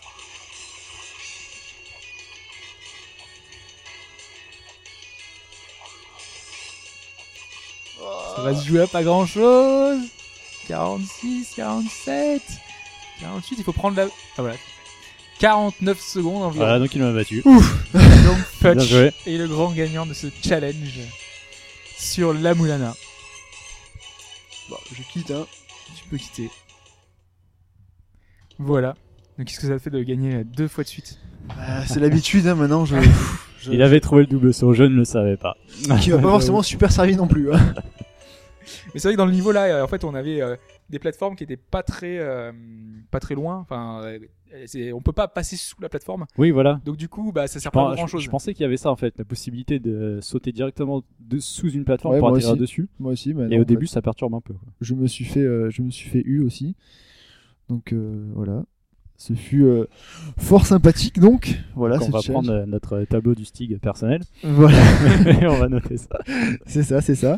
Euh, bon, bah voilà, donc la Mila, c'est assez intéressant, mais c'est assez déroutant quand Ça même. peut être le- sympa. Peut-être un peu petit l'écran comme ça, mais euh, On peut mettre en plein écran, hein, mais euh, là j'ai Ouais. laissé en résolution Ça d'origine. doit être très moche. ça doit piquer un peu. Non, ça doit piquer les yeux, mais le, le, le saut du personnage est assez bizarre quand même. Faut Ouais. le, faut le En fait, il s'arrête un petit peu. Ouais, euh, euh, il y a un petit temps de où il, il- enfin, c'est pas coulant en fait.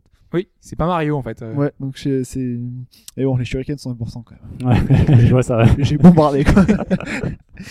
euh, bah, très bien, on va passer maintenant bah, donc à la réponse à, à la question, qui était donc Qui était parmi le Konami Code, euh, donc le fameux Konami Code. Il y a quelques éditeurs qui ont ah, mis le Konami Code dans leur jeu.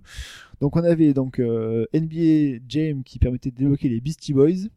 Euh, il y avait ensuite Manx euh, TT. Manx TT avec des moutons à la place des motos. C'est ça. Il y avait après euh, Assassin's Creed Assassin's 3. Creed 3 avec le dindon qui devient un assassin. Un nom de la farce. Et ensuite, bah, le dernier, Chaos c'était Legion. euh, Chaos Legion avec euh, Gigi Ono Voilà. jouable dedans. Alors, Mike a pris euh, NBA Jam Boys. avec Beastie Boys et moi j'ai pris Ono avec euh, donc euh, Chaos Legion. Chaos Legion. Voilà. Alors, on va prendre, on va commencer par celui que moi je connaissais euh, déjà, parce que je l'avais déjà utilisé ce code. C'est celui de Manx TT Ah. sur Super D'accord. Ça, ça me paraissait euh, plausible. Les En fait, moutons. euh, ce, qui est, ce qui est particulier, c'est que c'est apparu d'abord dans la version arcade. Dans la D'accord. version arcade, tu peux pas faire oh oh baba Non. machin. Tu fais accélération, accélération. Ouais, c'est en fait, euh, D'accord. du du coup, c'était l'équivalent, mais dans la version Saturn, ils ont repris ce code-là et donc euh, c'était fonctionnel, notamment dans la démo. Puisque à l'époque, euh, moi je pense que je l'avais fait sur la démo, c'était euh, c'était possible de le faire euh, et donc de débloquer euh, ce superbe euh, cette superbe course de moutons D'accord, ok. avec des moutons qui fonçaient, qui couraient dans tous les sens. Ils vont parler. C'était très très drôle. Euh, c'est le genre de, de détail moi que moi que j'aime bien euh, dans- les jeux. Donc du coup, euh, qu'est-ce qu'on va choisir? Euh, Il reste donc Assassin's Creed, Chaos Legion, et S'ils prend pas Assassin's Creed, c'est que. Assassin's Creed, je suis sûr que euh, il, est- il existe. Tu es sûr qu'il existe Ah, je suis certain qu'il existe celui-là. Ça me paraissait gros quand même. hein. Donc on va prendre Assassin's Creed. Ouais. Euh, donc dans Assassin's Creed 3, euh, lorsqu'on se balade autour de notre manoir, Il lorsqu'on est euh, là, on est avec euh, notre ami. euh, Connor. Ah, si, ça y est, ça me revient. Euh, la dinde a une capuche, non? Exactement. Ouais. Parce qu'en D'accord. fait, Ah, lorsqu'on fait le Konami ça. Code, la dinde a le chapeau d'assassin et elle nous suit pendant Il quelques semblait instants. l'avoir vu, ouais. D'accord, j'ai jamais fait gaffe. Bon, Ouais, jamais fait gaffe, faut quand même vouloir le faire. aller, hein. quoi. Faut- Il se faire Konami Code juste devant la. je vais, la le faire, je vais le faire dans tous les jeux, je crois. Euh, donc il reste NBA Jam et Chaos Legion, donc ça veut dire qu'il y a quelqu'un qui a la bonne réponse. Rien qu'à perdu. Mais oui, forcément. Ok. On va commencer par. NBA Jam. Ouais. Dans NBA Jam, euh, il est possible de jouer avec des équipes, euh, comment on pourrait dire ça, euh, délirantes, euh, Ouais, loufoque, farfelu. euh, tous les mots qu'on veut. Euh, puisqu'il est par exemple de jouer, possible de jouer avec Barack Obama. D'accord. Ah oui. Ok. Voilà. Et avec plus que Barack Obama, on peut jouer avec les républicains et les démocrates, donc on peut jouer avec George W. Oh, Bush. des euh, matchs d'anthologie. De fou. sauf qu'il ne se débloque pas en faisant Le Konami. Code. D'accord. Mais Donc, est-ce que les Beastie Boys, les Beastie Boys eux, se débloquent avec le Konami Code? Et. Et la réponse est oui. Malheureusement, euh, Bon, Mike, bah euh, voilà. il est possible de débloquer euh, les Beastie Boys. euh, C'est une full victoire.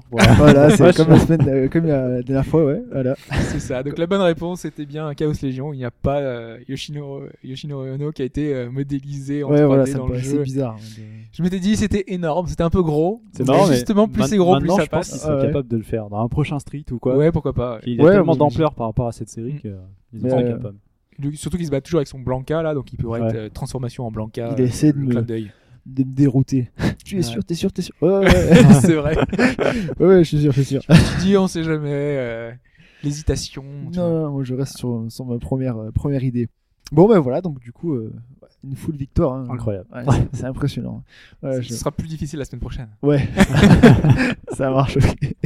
On va maintenant passer au plus musical. Et le plus musical de la semaine dernière, bah, c'était ça.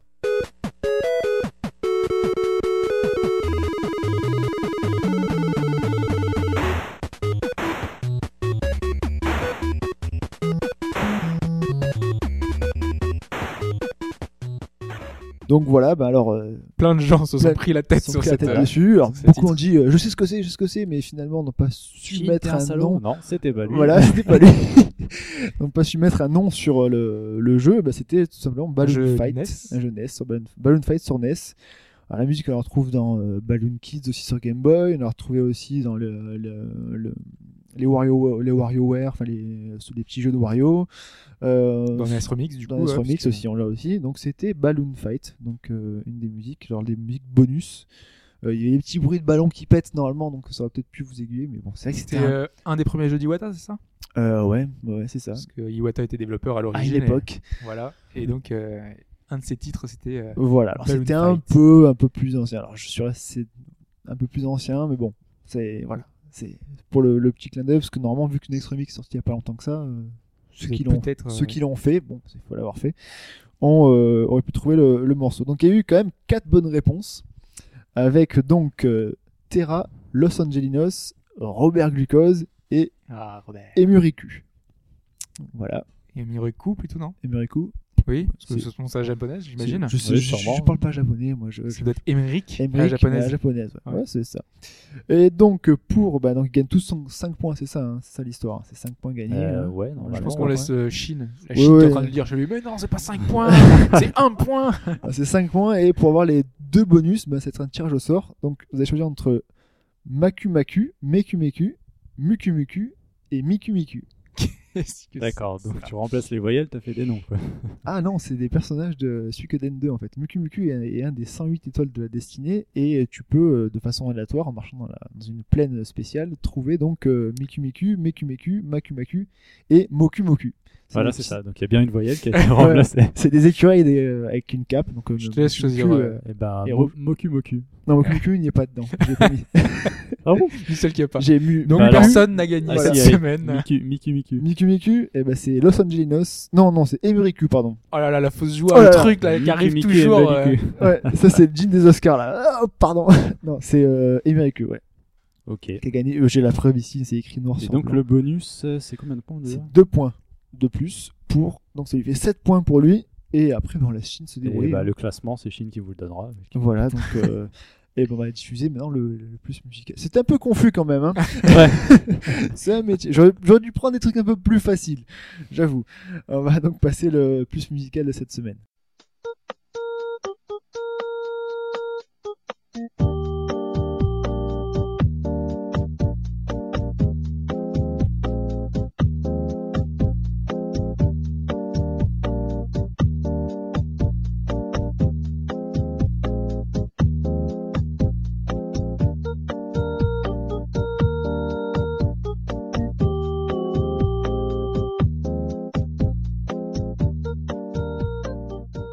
Et donc voilà pour ce plus musical de cette semaine. Alors ce n'est pas moi qui l'ai choisi, hein, je préfère le, le dire avant.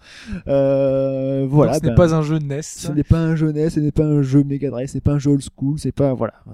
On verra bien ce que si vous voulez trouver le- la musique. Pour répondre, en tout cas participer, il faut envoyer votre réponse à chine@hbgd.fr, s h i n hbgd.fr pour les réponses. Euh, voilà, ben je pense que c'est tout pour euh, ce podcast. Bien sûr, donc nous retrouver et donc euh, parler ben, de zonage et dézonage, euh, que ce soit dans le foot ou dans le jeu vidéo, hein, euh, sur le podcast euh. On est aussi sur Facebook, bagageroute.fr, le Twitter at hbgdfr aussi, et voilà, Google Plus aussi, Droite, on est aussi dessus, il faut aussi le dire. Et voilà, ben, continuez aussi de, à nous écouter, à mettre des, des étoiles sur iTunes si ça vous chante si vous le voulez. hein. si ça vous chante, voilà, tout à fait. Et euh, puis merci de nous avoir écoutés encore aujourd'hui. Merci Hobbs, merci Mike. Et puis on se retrouve donc euh, la semaine prochaine euh, pour le numéro 77. Voilà, bonne semaine à tous. Salut à tous.